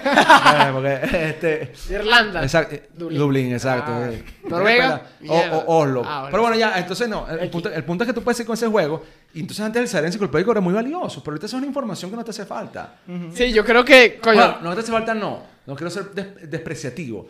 Pero tú tienes otras herramientas. Es lo mismo que tú tienes un Kindle ahora. Chamo, entonces, el Kindle nuevo, las nuevas generaciones son casi que paper, pana. ¿Tú, tú no crees que ahorita, o sea, es, es demasiado valioso que tú como, o sea, no tú, a- o sea, las personas, Exacto, co- exacto. como alguien mediático, Bueno. no, no, no estoy diciendo tú, o Ajá, sea, alguien, exacto. el, que el humano, digamos, Ajá. es muy importante que tenga una capacidad de, primero, entretener, dar un mensaje que todos entiendan, pero al final es algo, es una información a la que todos tenemos acceso. Sí, de hecho, fíjate, y eso es muy buena tu pregunta, porque yo sé que hay muchos sectores académicos, bueno, no muchos, es mucho generalizar, pero hay gente que me ve con simplemente a este payaso. Este tipo es poco serio. ¿Sabes? Este tipo no es un académico a trochimocha, chamo, ¿sabes? O sea, como que. Yo te digo, bueno, es verdad, o sea, es verdad, rajatabla hispana, yo no soy el profesor emérito que está en el día a día, o sea, con la cátedra y todo esto. Yo soy una persona mucho más flexible, en franela, me con mi cachucha, o sea, intento que las cosas se transmitan y me interesa, por ejemplo, con el tema de abocar eh, tus energías a, a rescatar, por ejemplo, instituciones y principios y todo esto. Me interesa que la gente los comprenda. A mí me interesa que tú salgas aquí y por más te lleves que Romulo Tancur, ¿sabes? Agarró y, aprendió inglés por su cuenta en un barrilito con una lámpara de estas de gasolina pelando bolas en- con su Appleton Cuya. A lo mejor no fue la forma más eh, eh, Ortodoxa de ortodoxa ni, ni clásica de decir las cosas. Ni, yo- a lo mejor te expliqué a Santos Luzardo de una manera muy particular en el caso de Rómulo Gallego, pero creo que te puede quedar. A lo mejor lo estoy vulgarizando y habrá gente que me diga, ¿qué, qué bolas, Andrés? Eh, un- pero yo intento ser así, intento ser respetuoso, la gente intento apoyarlo. Las nuevas generaciones a veces le tienen miedo a la academia Sí. porque lo ven como algo frío. Es un poco lo que pasa también con la bolsa. Tú piensas en la bolsa y piensas esos yuppies millonarios con unos maletines y pan. Y no, o sea, eh, eh, o sea, tú tienes que acercar las cosas a la gente para que la gente las comprenda. Porque la mayor barrera que tienes tú ante lo que no conoces es el miedo. La gente le desconoce las cosas y, y- y el desconocimiento lleva al miedo. Entonces, lo que tú dices es absolutamente cierto. Por eso yo te hablaba de los TikTokers y esto también me lo- es un poco la reflexión. O sea, ¿qué tal, qué tanto puedo sacar yo un TikTok? Porque es una tecnología que yo nunca he usado. A lo mejor tú me ves, pana, y, y, bueno, ojo, a mi Twitter me va muy bien. En Instagram no me va tan bien, porque, bueno, no, no, yo tengo mi Instagram, pues, pero pongo mis fotos, de, aquí estoy yo en el gimnasio. Este, ¿Sabes? Pero, pero no, no, no es, no, yo me siento que no, yo no soy tan visual. Y hay generaciones, es, es- es más, eh, yo soy más de escritura y Twitter es esencialmente escritura. TikTok ahorita es lo que tú me dices, chamo, una TikToker o un TikToker que te pueda dar 40, 50 mil views en un programa, chamo, o sea, habla del potencial de a quién le puedes llegar. Entonces, no subestimarlo. Y lo mismo pasa con la academia. A lo mejor la academia tiene que replantearse la manera de transmitir conocimiento. Puede ser. Sin despreciar lo anterior, porque eso, o sea, no es que Porque te ha traído hasta donde estás. Vamos a entrar en profundidad al tema de escribir. Escribir. Ah, ¿quieres hablar de escritura? Sí, sí. Dale, dale, adelante. Dale, dale. O sea, por lo menos con, con lo del tema, porque ya, ya hemos hablado que, que de pana te encanta leer. Sí, claro. Y has dicho que, o sea, que leer es que si la base de todo lo que. Y ver películas. de toda la paja que acabas, de acabamos de hablar. Eh, Y ver películas. Y ver películas. Pero hay una parte que, que es como que. Y ver básquet. Exacto. Hay una parte que es como que lo acompaña, que es la capacidad de no transcribir lo- todo lo que lees, toda la información, pero también como que la capacidad de toda la información que yo tengo acá, explicarla a mi manera y agregarle mis opiniones. Peterson, Peterson, un psicólogo del que hablamos mucho aquí en el podcast, Jordan Peterson, Jordan Peterson. ¿Sabes quién es? No, el, amigo Jordan no. Es- es como- Ah, Pero bueno. es un psicólogo que está ahorita súper mediático en los Estados Unidos y Canadá. ok. Bueno, todo aquel que sepa hablar inglés. digamos. Ah, well, yes. Es uno de los tipos más ricos en, en Patreon. Ok. O sea- Chamo, y es difícil, ¿oíste? Montarse Sí, en Patreon es sí, difícil, ajá. Él bien. tiene unas suscripciones, creo que son como 200 dólares. Bueno, porque es un psicólogo y, y- Bueno, o sea, pero- y te metes en Zoom con él y es una exper- experiencia súper arrecha. Pero lo que voy es que él dice que, o sea, el humano así, ahorita mismo está jodido si no sabe escribir y expresar lo que piensa. Así no sea, así no tengas que descubrir algo, pues es como que Claro. esa es la manera de tú descubrirte y, y conocerte y dar y convertirte en alguien importante que la gente entienda. O sea, el mensaje que tú quieres dar, porque al final, al final es como que todos queremos dar un mensaje, pero no todos sabemos Bueno, darlo. claro, Exacto. claro, es que, y lo que no se comunica no existe. Exactamente. Exactamente, lo que no se comunica. Coño, y, y sabes que Jordan Peterson es muy revolucionario, sobre todo por lo que tú dices. Él es como. Él está repensando, por así decirlo, la academia en su propia área, en términos de la psicología. Ok. Él te trata de explicarte los fenómenos psicológicos y las razones de por qué hacemos cosas de una manera super millennial o super centennial, no sé. Bueno, la verdad que no sé. Entonces, claro, él te llega, o sea, coño, ¿cómo, cómo yo me voy a calar un- una conferencia de una hora sobre, coño, el, el razonamiento del ser humano? Coño, porque me lo, me lo explica de una manera que de pana es atractiva visual y auditivamente. Es que es un tema, porque precisamente, o sea, tú, eh, tú lo ves ahorita, por ejemplo, tú, chamo, tú vas a estar 90 minutos dentro de un salón de clase, o sea, viéndolo desde el punto de vista pragmático, del, del día a día. Exacto. Wow, o sea, qué trancado. Exacto. a lo mejor ahorita los umbrales son mucho menores, entonces, porque un reel te dura 30 segundos. Porque tu Exacto. umbral de atención, o sea, ha, ha terminado de ser mucho más inmediatista. Tal cual. Porque un tweet tiene, ahorita no me acuerdo cuántos son los... 240 los- caracteres. Pero antes tenía menos. 120. Exacto, antes tenía 120 y tú dices, chamo, o sea, esto es micro, microblogging, micro cosas.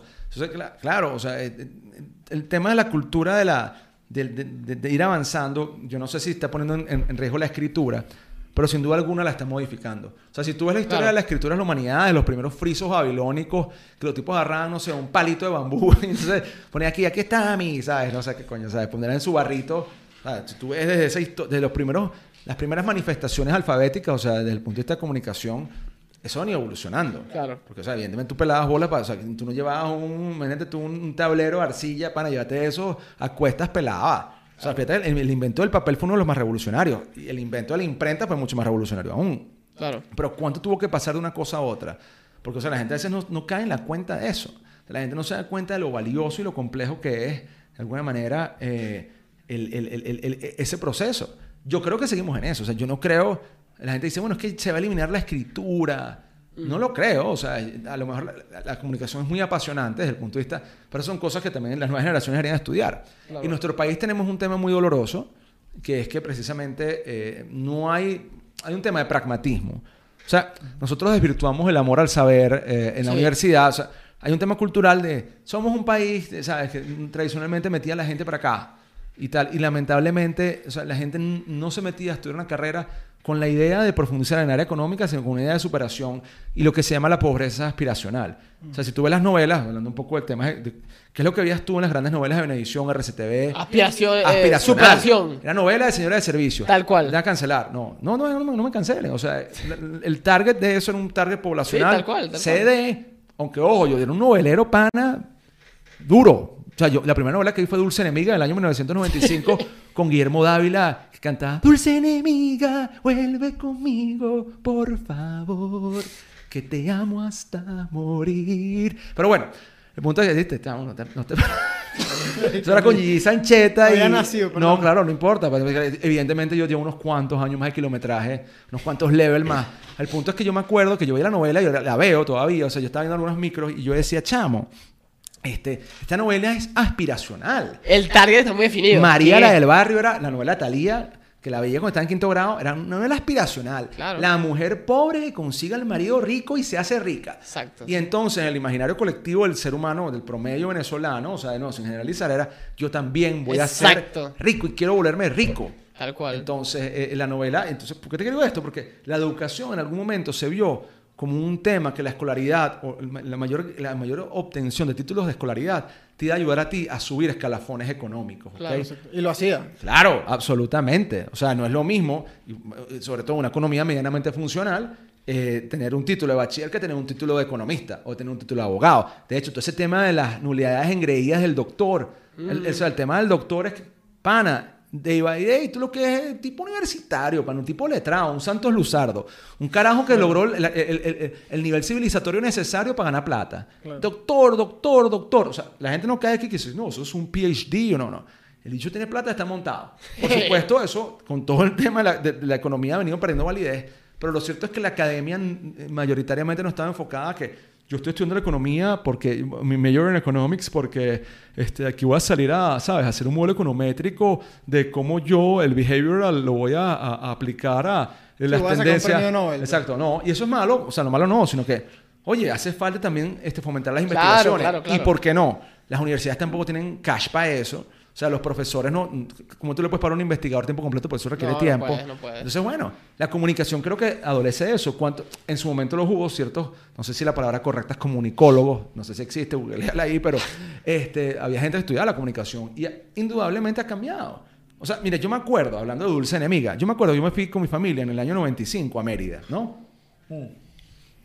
a Mérida estaba, mi papá tenía una cosa muy curiosa, que era, él quería que nosotros, además que en el colegio, ahí en San Ignacio tenemos una cosa que se llama el Centro Excursionista Loyola, entonces ellos tienen como un, un, un commitment de que tú tienes que conocer toda Venezuela, bueno, la mayoría. Ah, coño, qué arrecho. No, muy cool. Entonces, oye, los campamentos fueron, yo, yo me precio de que yo conozco buena parte del país gracias al CEL. Ok. O sea, el Centro Excursionista Loyola me llevó a Lara, me llevó a Puerto Ordaz, me llevó a Anzoátegui, me llevó a había Oriente y Occidente. O sea, había campamentos. Además que los jesuitas tienen casas regadas por medio, me- sí. por medio mundo. Bueno, medio mundo no. Sí. Bueno, por medio mundo también, pero por, me, por el hecho hasta en Filipinas.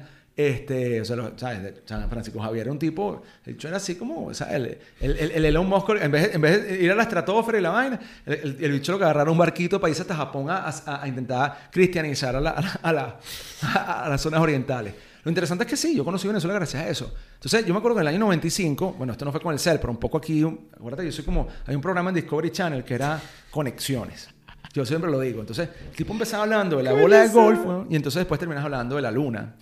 Y yo siempre lo digo mucho de mis charlas. Discúlpenme que yo me vaya, pana, ¿sabes? Porque yo empiezo hablando de la pelota de golf y termino hablando de la esfera de la luna y cómo, ¿sabes? El cráter, no sé qué cosa, ¿sabes? Entonces, bueno, volviendo al punto y al redil, Ajá. en el año 95 mi papá decide hacer un viaje a Mérida. Que por cierto es la primera vez que conozco Barquisimeto. Porque fuimos por la carretera, me acuerdo clarito, y fuimos y nos quedamos a dormir en Barquisimeto. Pero bueno, al día siguiente que logramos llegar a, a Mérida, yo me acuerdo que estaba obsesionado con una serie de animación japonesa que se llamaba Los Caballeros del Zodiaco. Ah, claro. Y, sí, los caballeros del zodiaco, los guardianes del universo. La veíamos Entonces, nosotros. bueno, qué bueno. Entonces yo estaba súper emocionado con los caballeros y le decía, yo, yo, yo, yo había comprado unas, unas cintas de VHS vírgenes Hmm. y yo grababa la vaina. O sea, yo grababa en mi casa. Yo le daba rec y yo ponía, me acuerdo que eso lo pasaba en Televen, yo ponía la broma porque yo quería ver mis caballeros del zodiaco. Entonces yo estaba totalmente preocupado porque decía, chamo, ya va, yo me voy a Mérida, yo no voy a tener televisión, o sea, voy a estar en una posada, la trucha, no sé qué cosa, comiendo o, o- o lo que fuera, o con, con mi familia viendo los aleros, la Venezuela entera y todas estas cosas que hay por allí, yo no voy a poder caballeros del zodiaco. El bottom line de todo esto es que ahorita eso está en Netflix. Entonces yo probablemente ahorita en mi teléfono, 20 años después, todas esas cintas viejas que tengo yo VHS las puedo meter en un coleccionable. Sí, literal. Y, o sea, ha cambiado mucho la comunicación. Entonces, eso cuando tenía 11 años, me acuerdo clarito. Entonces, te digo esto a manera ane- anecdótica porque yo me acuerdo que también estaban pasando este, Dulce Enemiga y esa sí no me interesaba grabarla porque esa, esa no era, yo no era tan fan, o sea, eso simplemente fue mi momento. pleasure. Sí, no, no, y además que te enganchaba un poco, chamo, o sea, tú te pones ahí pasiones, ten cuidado, bueno, lo siento, Rolando, pero ese hijo es tuyo. Entonces, Sí, marico, las novelas apas- eh, te enganchan, hay que te claro. engancha, tú que, ¡ah! Entonces, ya va, marico, ya va. O sea, el Da Vinci y las ciencias sociales también se enganchado, marico, viendo como a Gambito lo dejaron allí. O sea, es brasilero, además. ¿Sabes? Con todos los, los- doblajes típicos de, de que hasta así. Así, o sea, una cara pana, y tú dices, no puede ser, man. Entonces es un tema, chamo, que de verdad a mí me da mucho la atención. Escritura.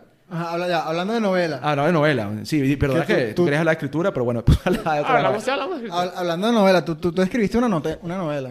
Es correcto, se llama La Ciudad del Zafiro. Está, Está, llega está esperando para ser publicada. Si si algún editor por ahí Si en la editor, mira, yo, El pana la tiene lista del 2006. Es correcto. Eh, sí, exacto. Yo terminé esa novela con, con casi... eh, exacto, 20. Sí, exactamente. Con 24 años creo que la terminé. O sea, el punto es que yo sé que el día que yo terminé lo tengo ahí escrito al final un poco... Ah, ¿sabes por qué?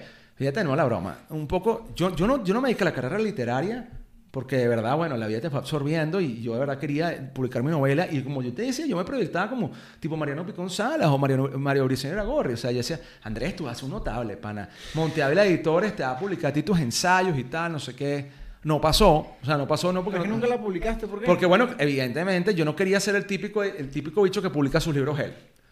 O sea, eso te, te quita caché.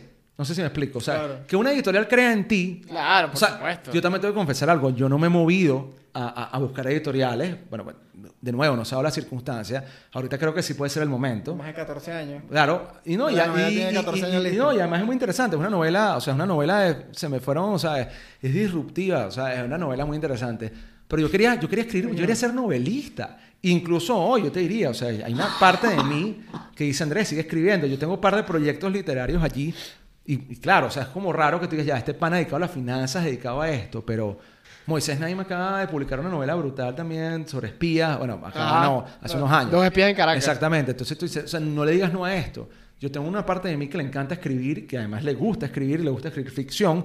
El tema de las columnas de opinión las pueden ver en el Nacional, tengo la biocolumna en el diario. Entonces sí, o sea, yo soy una persona que no ha dejado de ejercer su rol de comunicador. Claro. Que no esté así, Andrés Guevara, el observador. No quiere decir, ¿sabes? Que yo no esté de alguna manera ejerciendo mi, mi rol de periodista. Lo que pasa es que, bueno, ha tocado otra Venezuela en la cual no me haya tal vez eh, eh, eh, todo el tema esto de, de- de ser un notable no, no se va a dar al menos en esta Venezuela. Entonces tú tienes que, que, aunque la palabra suene muy a cliché, reinventarte y ver qué haces. Claro. Pero sí, la, la novela es brutal. O sea, ¿por qué yo la hice? Porque dije, chamo, Ular Pietri escribió Lanzas Coloradas en Madrid. O sea, no sé si te leíste Lanzas Coloradas. pero Lanzas Coloradas es brutal. Lanzas Coloradas, chamo, la historia de la independencia. Eso es un thriller, weón. De, de verdad. Presentación Campos, pana, es una rata. Y entonces el bicho es malandro, malo, maluco. Y es la historia como ese bicho, pana, deshuesa media humanidad. Entre otras cosas, ¿no? Y yo decía, chamo, ya va, si Uslar Pietri escribe una novela estando en Madrid, porque yo también no podía hacer una novela a mis veintitantos. Y, y, y dije, coño, Andrés, hazlo. Claro, entonces ese fue el proyecto de la ciudad del Zafiro. Entonces, eh, no la puedo publicar. Y porque yo no quiero publicarla, chamo. O sea, a ver, yo no quiero yo ser el que ponga la plata para eso. Me- la gente que me está escuchando dirá, ay, bueno, muy fácil. No, porque te digo, no. Precisamente los, las editoriales, los editores, eh, los, escritores, muchos ellos son pelabolas y no, y no, no pueden, no tienen la Claro. plata para publicar. O sea, yo sé que perfectamente yo me voy a tu libro publicado, no sé qué, y, o sea, no sé si se llama así la página. Oye, en Wattpad. Bueno, eso. Entonces, publicas tu libro en Wattpad. entonces tú dices, bueno, pana, ¿será que lo publico allí? Y entonces este, eh, eh, yo quisiera que una casa editorial me brindara el apoyo, ¿me explico? Claro. Porque te da mucho más renombre eh, desde el punto de vista que la, si- la publicación... Y te da más credibilidad. Absolutamente, porque cualquiera tiene 600 dólares y saca un tiraje ahí de 100 libros. Este es mi libro, mira qué crack soy. No, chico, o sea, cuántas cosas mal editadas está ahí con llenos de errores ortográficos. Exacto. Entonces digo, chamo, o sea, que una editorial, el mundo editorial en Venezuela está pasando también, coño, por momentos difíciles, no es fácil para los autores noveles. Entonces, sí, chamo, me encanta. Es gen- genial. No sé si quieres preguntarme algo de la, de la novela. No, exacto. Por- o sea, por lo menos en la novela, porque por lo que veo en tus artículos, normalmente es hablando de, de economía, Por un tema de branding. hablando de actualidad. Pero, exacto. Pero es como que tú eres escritor, hablas del país, sacas tus artículos en el Nacional, ¿y dónde más? En el diario tengo la videocolumna. En el diario. Eso, eso no son artículos, sino son, bueno, son videocolumnas precisamente que son videos. Exacto, pero a la vez te sacas una novela. Sí. Aunque eso fue hace años ya. Yo no sé si todavía. O sea, te queda como esas ganas de seguir, Sí, es que- seguir echando un cuento. Tengo dos novelas, tengo dos novelas que quiero publicar. Una es básicamente mi- sobre mis experiencias y mis reflexiones dentro del mercado de valores venezolano. O sea, yo quiero hacer una novela, no tipo Juan Planchar, porque evidentemente no es Juan Planchar, pero, pero sí sobre lo que yo viví de alguna manera en el mundo eh, financiero venezolano hasta ahora. De todas las cosas que yo he visto y que de alguna manera me ponen a reflexionar sobre, sobre lo que es el inner side del poder y... y- y- y me- o sea, tengo un proyecto sobre eso. Y tengo otra novela, pues son dos proyectos que tengo en la cabeza. A lo mejor lo fusiono después, pues, porque hay uno que sí tengo bastante adelantado, que era otro tema de ficción, que era sobre cómo yo de alguna manera cuestiono a, a- a la élite venezolana. O sea, yo siento que, la, la- lo, que lo que se llama la, la, la- la- no las eminencias grises, pero sí la, la intelectualidad y la- la- las mentes maestras, digamos, del, del país eh, han sido muy, muy, o sea, y tú no puedes generalizar, o sea, no me cuido mucho no generalizar, pero han sido bastante indolentes con lo que pasa acá. O sea, gran parte de lo que pasa en el país yo, yo, yo lo siento y, y- y- y en parte lo, lo, lo endilgo o se lo atribuyo a, a la indolencia precisamente de, de nuestras élites, ¿no? Claro. Al llamado mantuanaje. O sea, yo lo llamo así. O sea, aquí todavía hay un tema aristocrático, pana. Y, y entonces, o sea, quien trajo aquí todos estos ríos de, de disfuncionalidad fueron esas visiones indolentes sobre la realidad país de lo que vivíamos. O sea, y, y entonces, claro, se soluciona todo muy fácilmente yéndote afuera. Claro. O sea, entonces, qué, qué chévere que tú estés en cualquier lugar funcional del mundo. Desde Londres hasta, hasta Beijing, o sea, digamos, donde haya civilización. ¿Ok? Entonces, y, y, eh, todas tus generaciones posteriores están allá. Qué sabroso estar en Madrid. ¿Explico? Pero quienes están pagando los platos rotos son la vasta cantidad de, de población que no tiene la posibilidad de huir. Claro. Porque al final del día estás huyendo. Y como decía Toreto en Fast and Furious, huir no es libertad. Entonces, este, y, y es una gran verdad. Entonces, yo cuestiono eso y yo no sé que también se lo vaya a recibir las personas, pero eso es otro proyecto que tengo y confieso que no sé si es conveniente seguir, he tenido miedo de seguir escribiéndolo, porque no sé hasta qué punto eh, sea conveniente, porque vas a despertar muchas rencillas dentro del mundo aristocrático venezolano que, que todavía queda, ¿no? Decir, bueno, este pana que se le fueron los cables. Y te van a decir, este hecho es marxista, ¿no? Que conservador y que capitalista. Digo, pero es que tú no eres capitalista, pana. O sea, tú lo que Sí, eres eso es un, un pensamiento súper izquierdista. mercantilista. O sea, porque aquí- es que no, no- no- no sé si va a decir izquierdista, pero es que, pana, gran parte de las élites venezolanas no son liberales. O sea, son tipos que han vivido de la teta del Estado.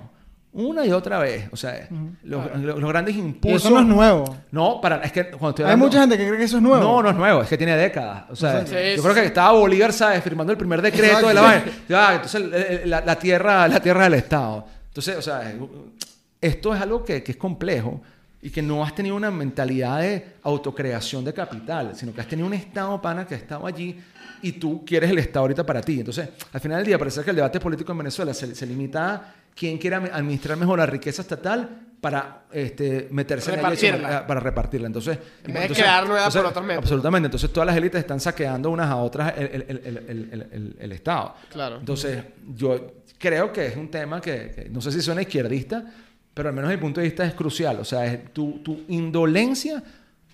Esto es una cuestión muy interesante. No sé si esto es esto por Why Nations Fail, un libro muy Ah, famoso es. de Acemoglu y Robinson, pero él dice, pana, el fallo de no crear instituciones inclusivas es fundamental de por qué tú tienes una sociedad totalmente destru- destruida. O sea, y eso no solamente en el caso de Venezuela, en general. Claro. O sea, creo que Latinoamérica es un continente con muchas desigualdades, pero entonces fallamos al momento de crear instituciones inclusivas.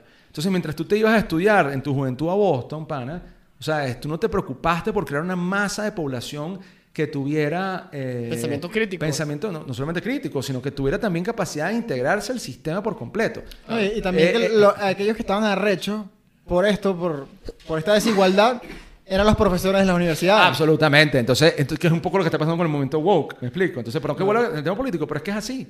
Entonces, esos dos proyectos los tengo en temas literarios, ¿ok? Los tengo en temas literarios y, y- y- y es un temazo. Hablando de la teta del gobierno, Ajá. Juan Planchar tiene más o menos tu edad, ¿no? Así.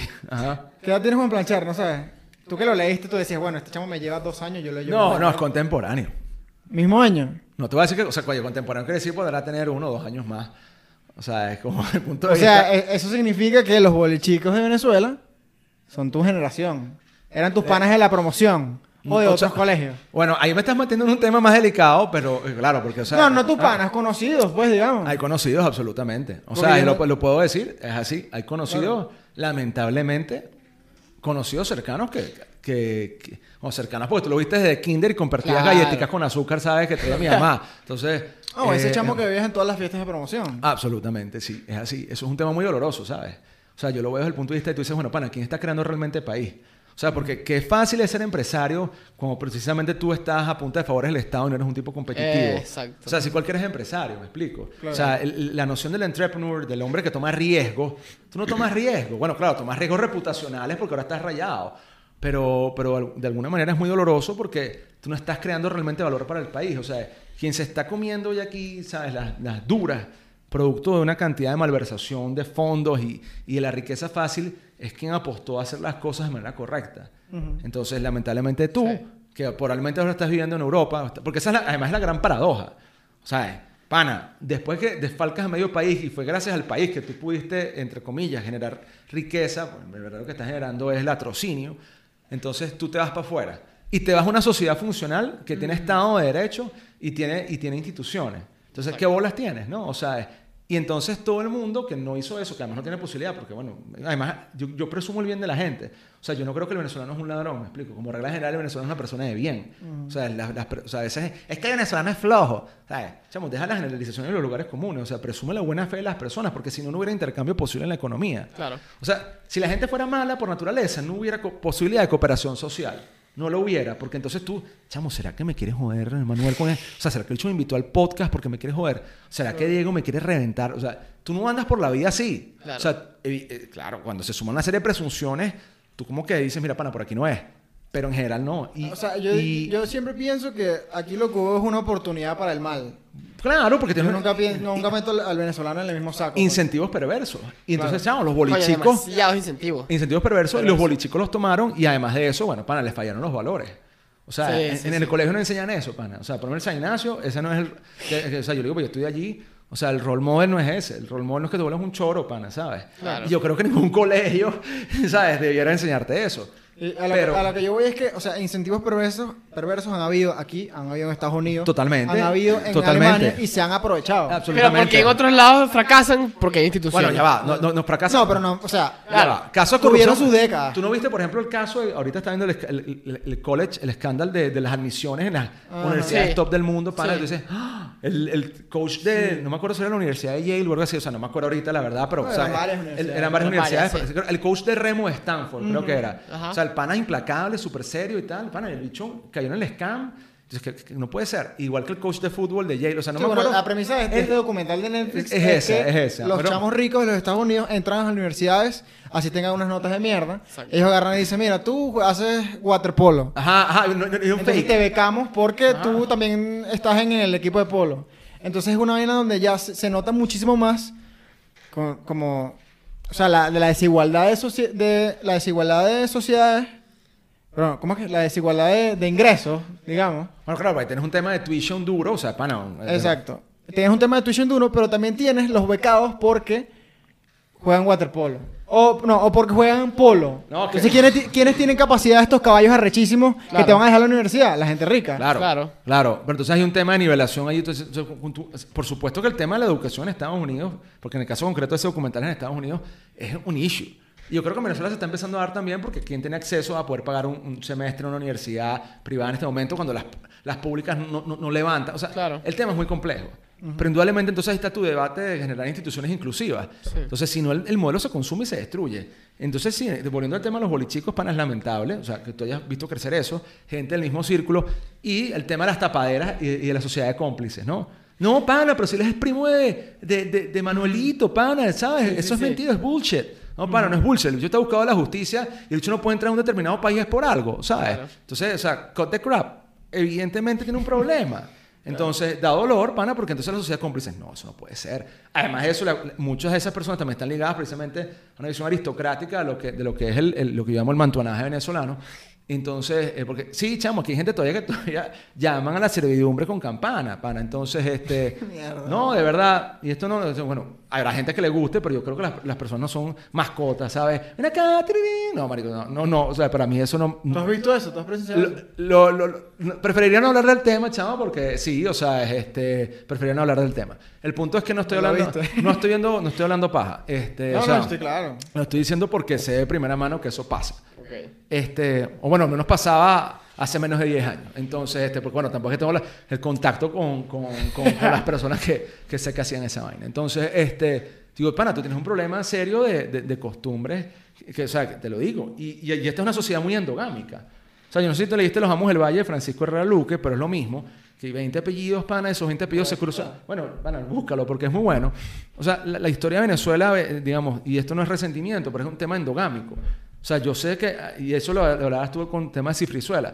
El- el- hay, hay cierta parte del mantonaje que le tiene como que arrechera a, a los, Claro. a los hijos de inmigrantes porque, este, chamo, no eres de, de kind of. Habrá gente que no le para, pero es un tema, digamos, dentro del punto de vista social del, del cifrinaje venezolano, que, que a veces no se destaca lo suficiente. Porque tú crees que el problema es la brecha target A contra el rico pobre. Y, y resulta ser que, aunque eso por supuesto que puede existir, así como también puede haber temas de clasismo y de racismo en Venezuela, que eso es un tema que puede dar para otro podcast, ¿no? Si me quieren volver a invitar y pasar la prueba. Este, claro, pana, porque tienes coño, pana. este- Si pasa la prueba. Claro, bueno, pero más Andrés Guevara, marico, no vuelvas por un podcast con ese carajo, pues más nunca. Pero yo te diría, brother, eso, eso da mucho de qué hablar. Da mucho de qué hablar. Entonces, el mantuano tradicional, que básicamente, es- bueno, no voy a decir nombres porque es preferible no estar poniendo aquí nombres, pero, eh, ni apellidos obviamente, pero léete ese libro porque pasa mucho en las sociedades. Por supuesto, y repito, no generalizo, pero hay ciertas personas que te preguntan cuál es tu apellido y en función de eso te tratan o no. O de qué colegio ¿De eres. qué colegio eres? ¿El de qué colegio? mucho en Caracas. Totalmente. Yo, yo estoy de acuerdo contigo. O sea, y yo, yo imagino tengo mucha moral para hablar de eso. O sea, hay un colegio que es tradicionalista, es el, el San Ignacio, en cuanto a, al sentido de arraigo de uno como ignaciano al colegio. O sea, de hecho, bueno, no sé si esto después pasa, pero mira, esto me regaló mi hermano que da clases ahí y, o sea, y lo yola. O sea, hasta tapabocas tenemos identificados, ¿no? Entonces, este, o sea, el San Ignacio un colegio tiene casi 100 años. En 2023 cumple 100 años.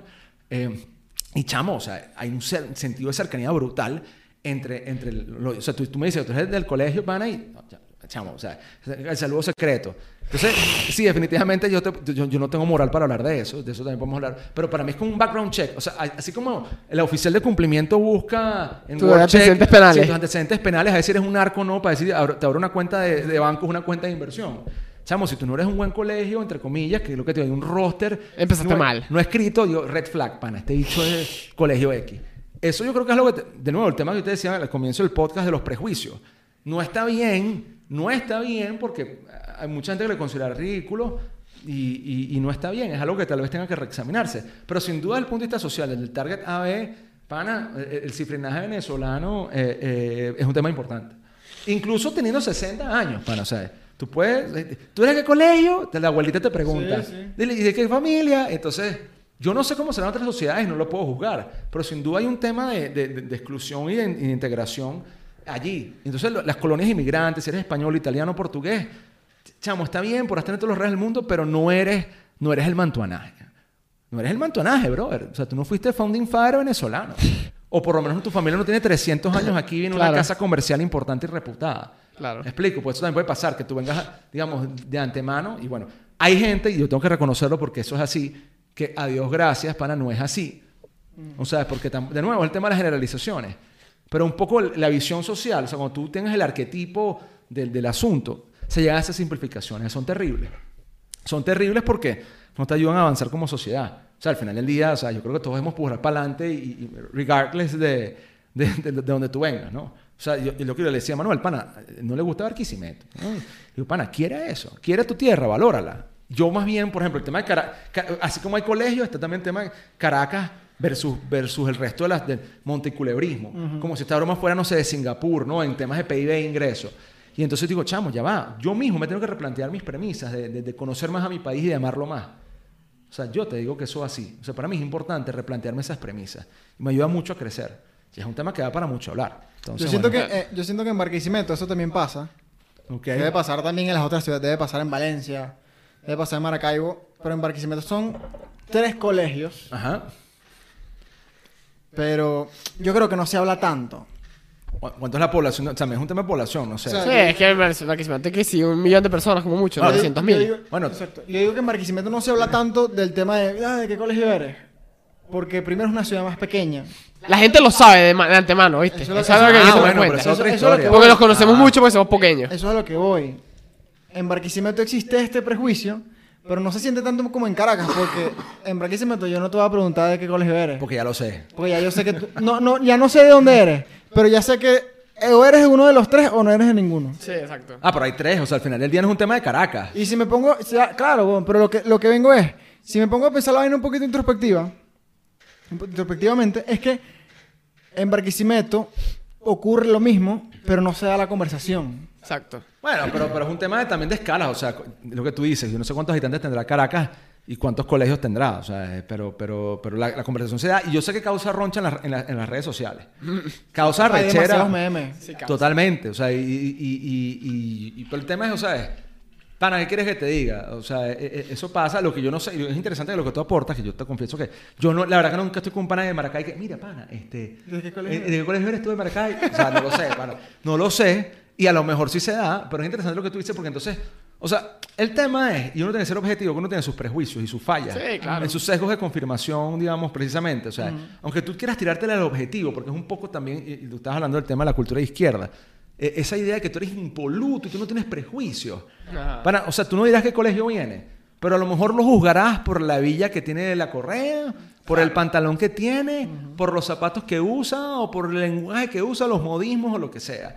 Entonces, lamentablemente, eh, tú tienes que, eh, de alguna manera, eh, hacer un overcome de esos prejuicios. O sea, pero también los tienes, pana. Entonces no te las Sin tires. duda, sin de duda. que no, es que yo no tengo prejuicios porque no pregunto qué colegios tiene. Eh, eh, de, de- de- de- de qué colegio viene. No, es que no- a lo mejor tus prejuicios son otros, pero los vas a tener. O sea, yo conocí una vez, hace muchos años, lo te digo, un, un jefe que, que, que yo tuve hace muchos años, y entonces es endogámico, pana, fiel este, representante del mantuanaje criollo, y el chamo, el bicho, lo que te digo, o sea, el bicho te radiografiaba, te radiografiaba, o sea, de- desde los zapatos que tenía hasta el, el- el pelo. Entonces, eh, eh, no te, no te qué colegio viene, pero eh, era un... ¿De qué colegio? O sea, no, hace- no hacía falta, pues hacerte radiografía. Sí, tenía su, su método para hacerlo y, todavía, era igual de eh, prejuicioso con el colegio o hasta Absolutamente. más. Entonces, exactamente. Entonces, o sea, eh, eh, eh, y al revés también pasa. Fue- yo, yo, yo, yo tenía eso de, de que a mí me gusta compartir con la gente y conocer mucho a la gente de, de los distintos estratos, o sea, con los que yo comparto, por ejemplo, en las or- en las organizaciones y con los clientes. Y me gusta escuchar a la gente y entenderla, o sea, generar empatía. Y muchas veces ellos no entendían, o sea, por ejemplo, con amigos de las bibliotecas o de los archivos, que siempre son como trabajos más, digamos, de- de- de- para gente administra de personal administrativo.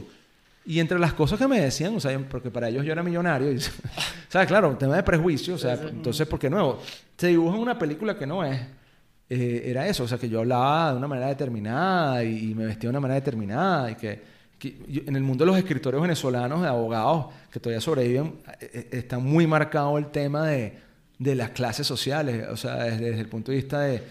Hay una- de hecho, hay un libro que se llama Esta gente, que lo escribió, este, eh, oye, ¿cómo se llama? El que escribió también el libro del pasajero de Truman, el Zuniaga. Es- Se los recomiendo. Entonces, en esta gente hace una descripción muy, para mí, muy exacta de, de cómo funciona el tema de, de- de los escritores jurídicos por dentro. Entonces, decía básicamente que había gente que estaba en la rosca de poder y había gente que no estaba en la rosca de poder. Claro. Y muchas veces, sobre todo en escritorios que eran escritorios familiares, como pasa en las empresas familiares, pero los escritorios tienen mucho el apellido. O sea, en el sentido de, tú ves, haz un examen, y eso ha venido cambiando, ojo, ha venido cambiando, tengo que reconocerlo, pero los escritorios se fundaron con apellidos. Sí. De hecho, o sea, no, no, no voy a decir nombres no por cuidarme, pero tú haces un examen de la mayoría de las firmas internacionales incluso, o sea, no solamente en Venezuela. Y son apellidos. son apellidos. Sí, sí, tal cual. Entonces, Guevara, Guevara, por un ejemplo con mi apellido. Entonces, Guevara y asociados. Guevara y no sé qué. Tú trabajas en Guevara y no sé qué. Tú, tú te vas al, al- al- la mayoría de las grandes firmas son apellidos. Sí, sí. Entonces, claro, ahí siempre hay que cuidarse porque incluso algunas firmas internacionales se han cuidado mucho de esto de que no puedan trabajar familiares de socios que ya están dentro del escritorio. Porque hay peligro de favoritismo, Nepotismo. nepotismo. y entonces, bueno, chamo. Pero incluso así, tú te das cuenta que hay una tipología de, de personas que tú buscas que muchas veces tienen que compartir tus valores Y aunque no te lo dicen expresamente, al final del día tú lo que haces es reafirmar tus prejuicios. Yo no sé si eso sea malo o bueno. O sea, al final del día esas organizaciones fun- funcionaban medianamente bien con eso. Pero eh, es un tema a reflexionar. O sea, hasta qué punto fue correcto o no. Tenemos que... Bueno, creo que podemos cerrar entonces con esa... Sí, bueno, ya yo, yo, quiero, yo quisiera cerrar que... Imagínate, wow, se, se fue rápido el tiempo. man. Ajá. Sí, pasó volando, ¿no? Aquí ya sin cámara, a mí me gustaría cerrar diciendo que en gran parte, mucha gente, o sea, como que... Como que, o sea, hay par- veces que tú te quieres ir a Venezuela y no solamente por la situación económica. O sea, hasta ese mismo, eso mismo que estamos conversando te puede largar, pues. Sí, sí. Como que yo necesito ver mundo, yo necesito ver a alguien que cuando lo conozca no me diga en qué colegio estudiaste. Claro. No, eh, dice, vas más en sí. Entonces tú dices, ya, viste. entonces, o sea, no, no, no. O sea, yo, yo, yo te digo, eh, yo creo que hay sociedades, mira, hay, hay, hay un filósofo, pensador político muy importante que es Karl Popper. O sea, él, él escribió La sociedad abierta y sus enemigos. Yo creo que el gran, el gran reto que tenemos nosotros es que, o sea, tú no vas a poder eliminar el tema sociológico, digamos, estamentario, digamos, en el day by day de, de, de, de- de todo esto que hemos venido hablando. Creo que la reflexión ha sido muy sabrosa. Habrá gente que dirá, bueno, o sea, un poco ah, cerrando, ¿no? Te diría, coño, Andrés sí, sí es conservador, Andrés quiere un gobierno limitado. Habrá gente que "Ah, no, pana, este dicho es un comunista enclosetado, marico. Después de todo lo que dijo atacando el mantonaje aristocrático venezolano, mercantilista al fin, pana, porque no es un... O sea, las élites no han sido élites liberales, brother.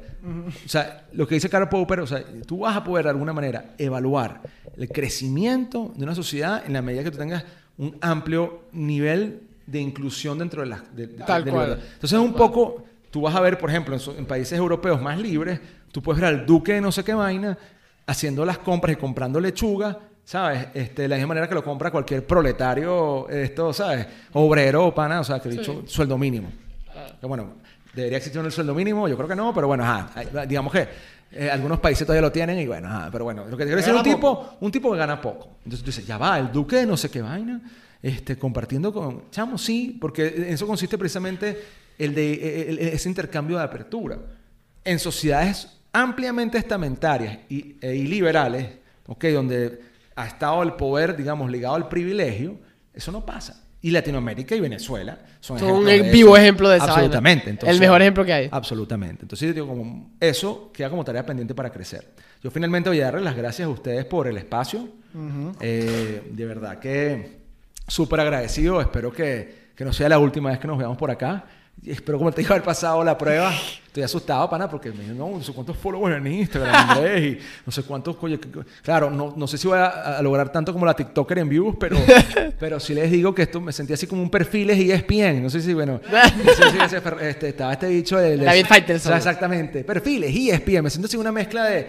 eh, ¿Cómo se llama este? El pana eh, Barsky con, con una mezcla de, de, de eh, Kike Wolf y, y, y Faitelson, así como que en una mini biografía reflexiva sobre issues de las ciencias sociales venezolanas.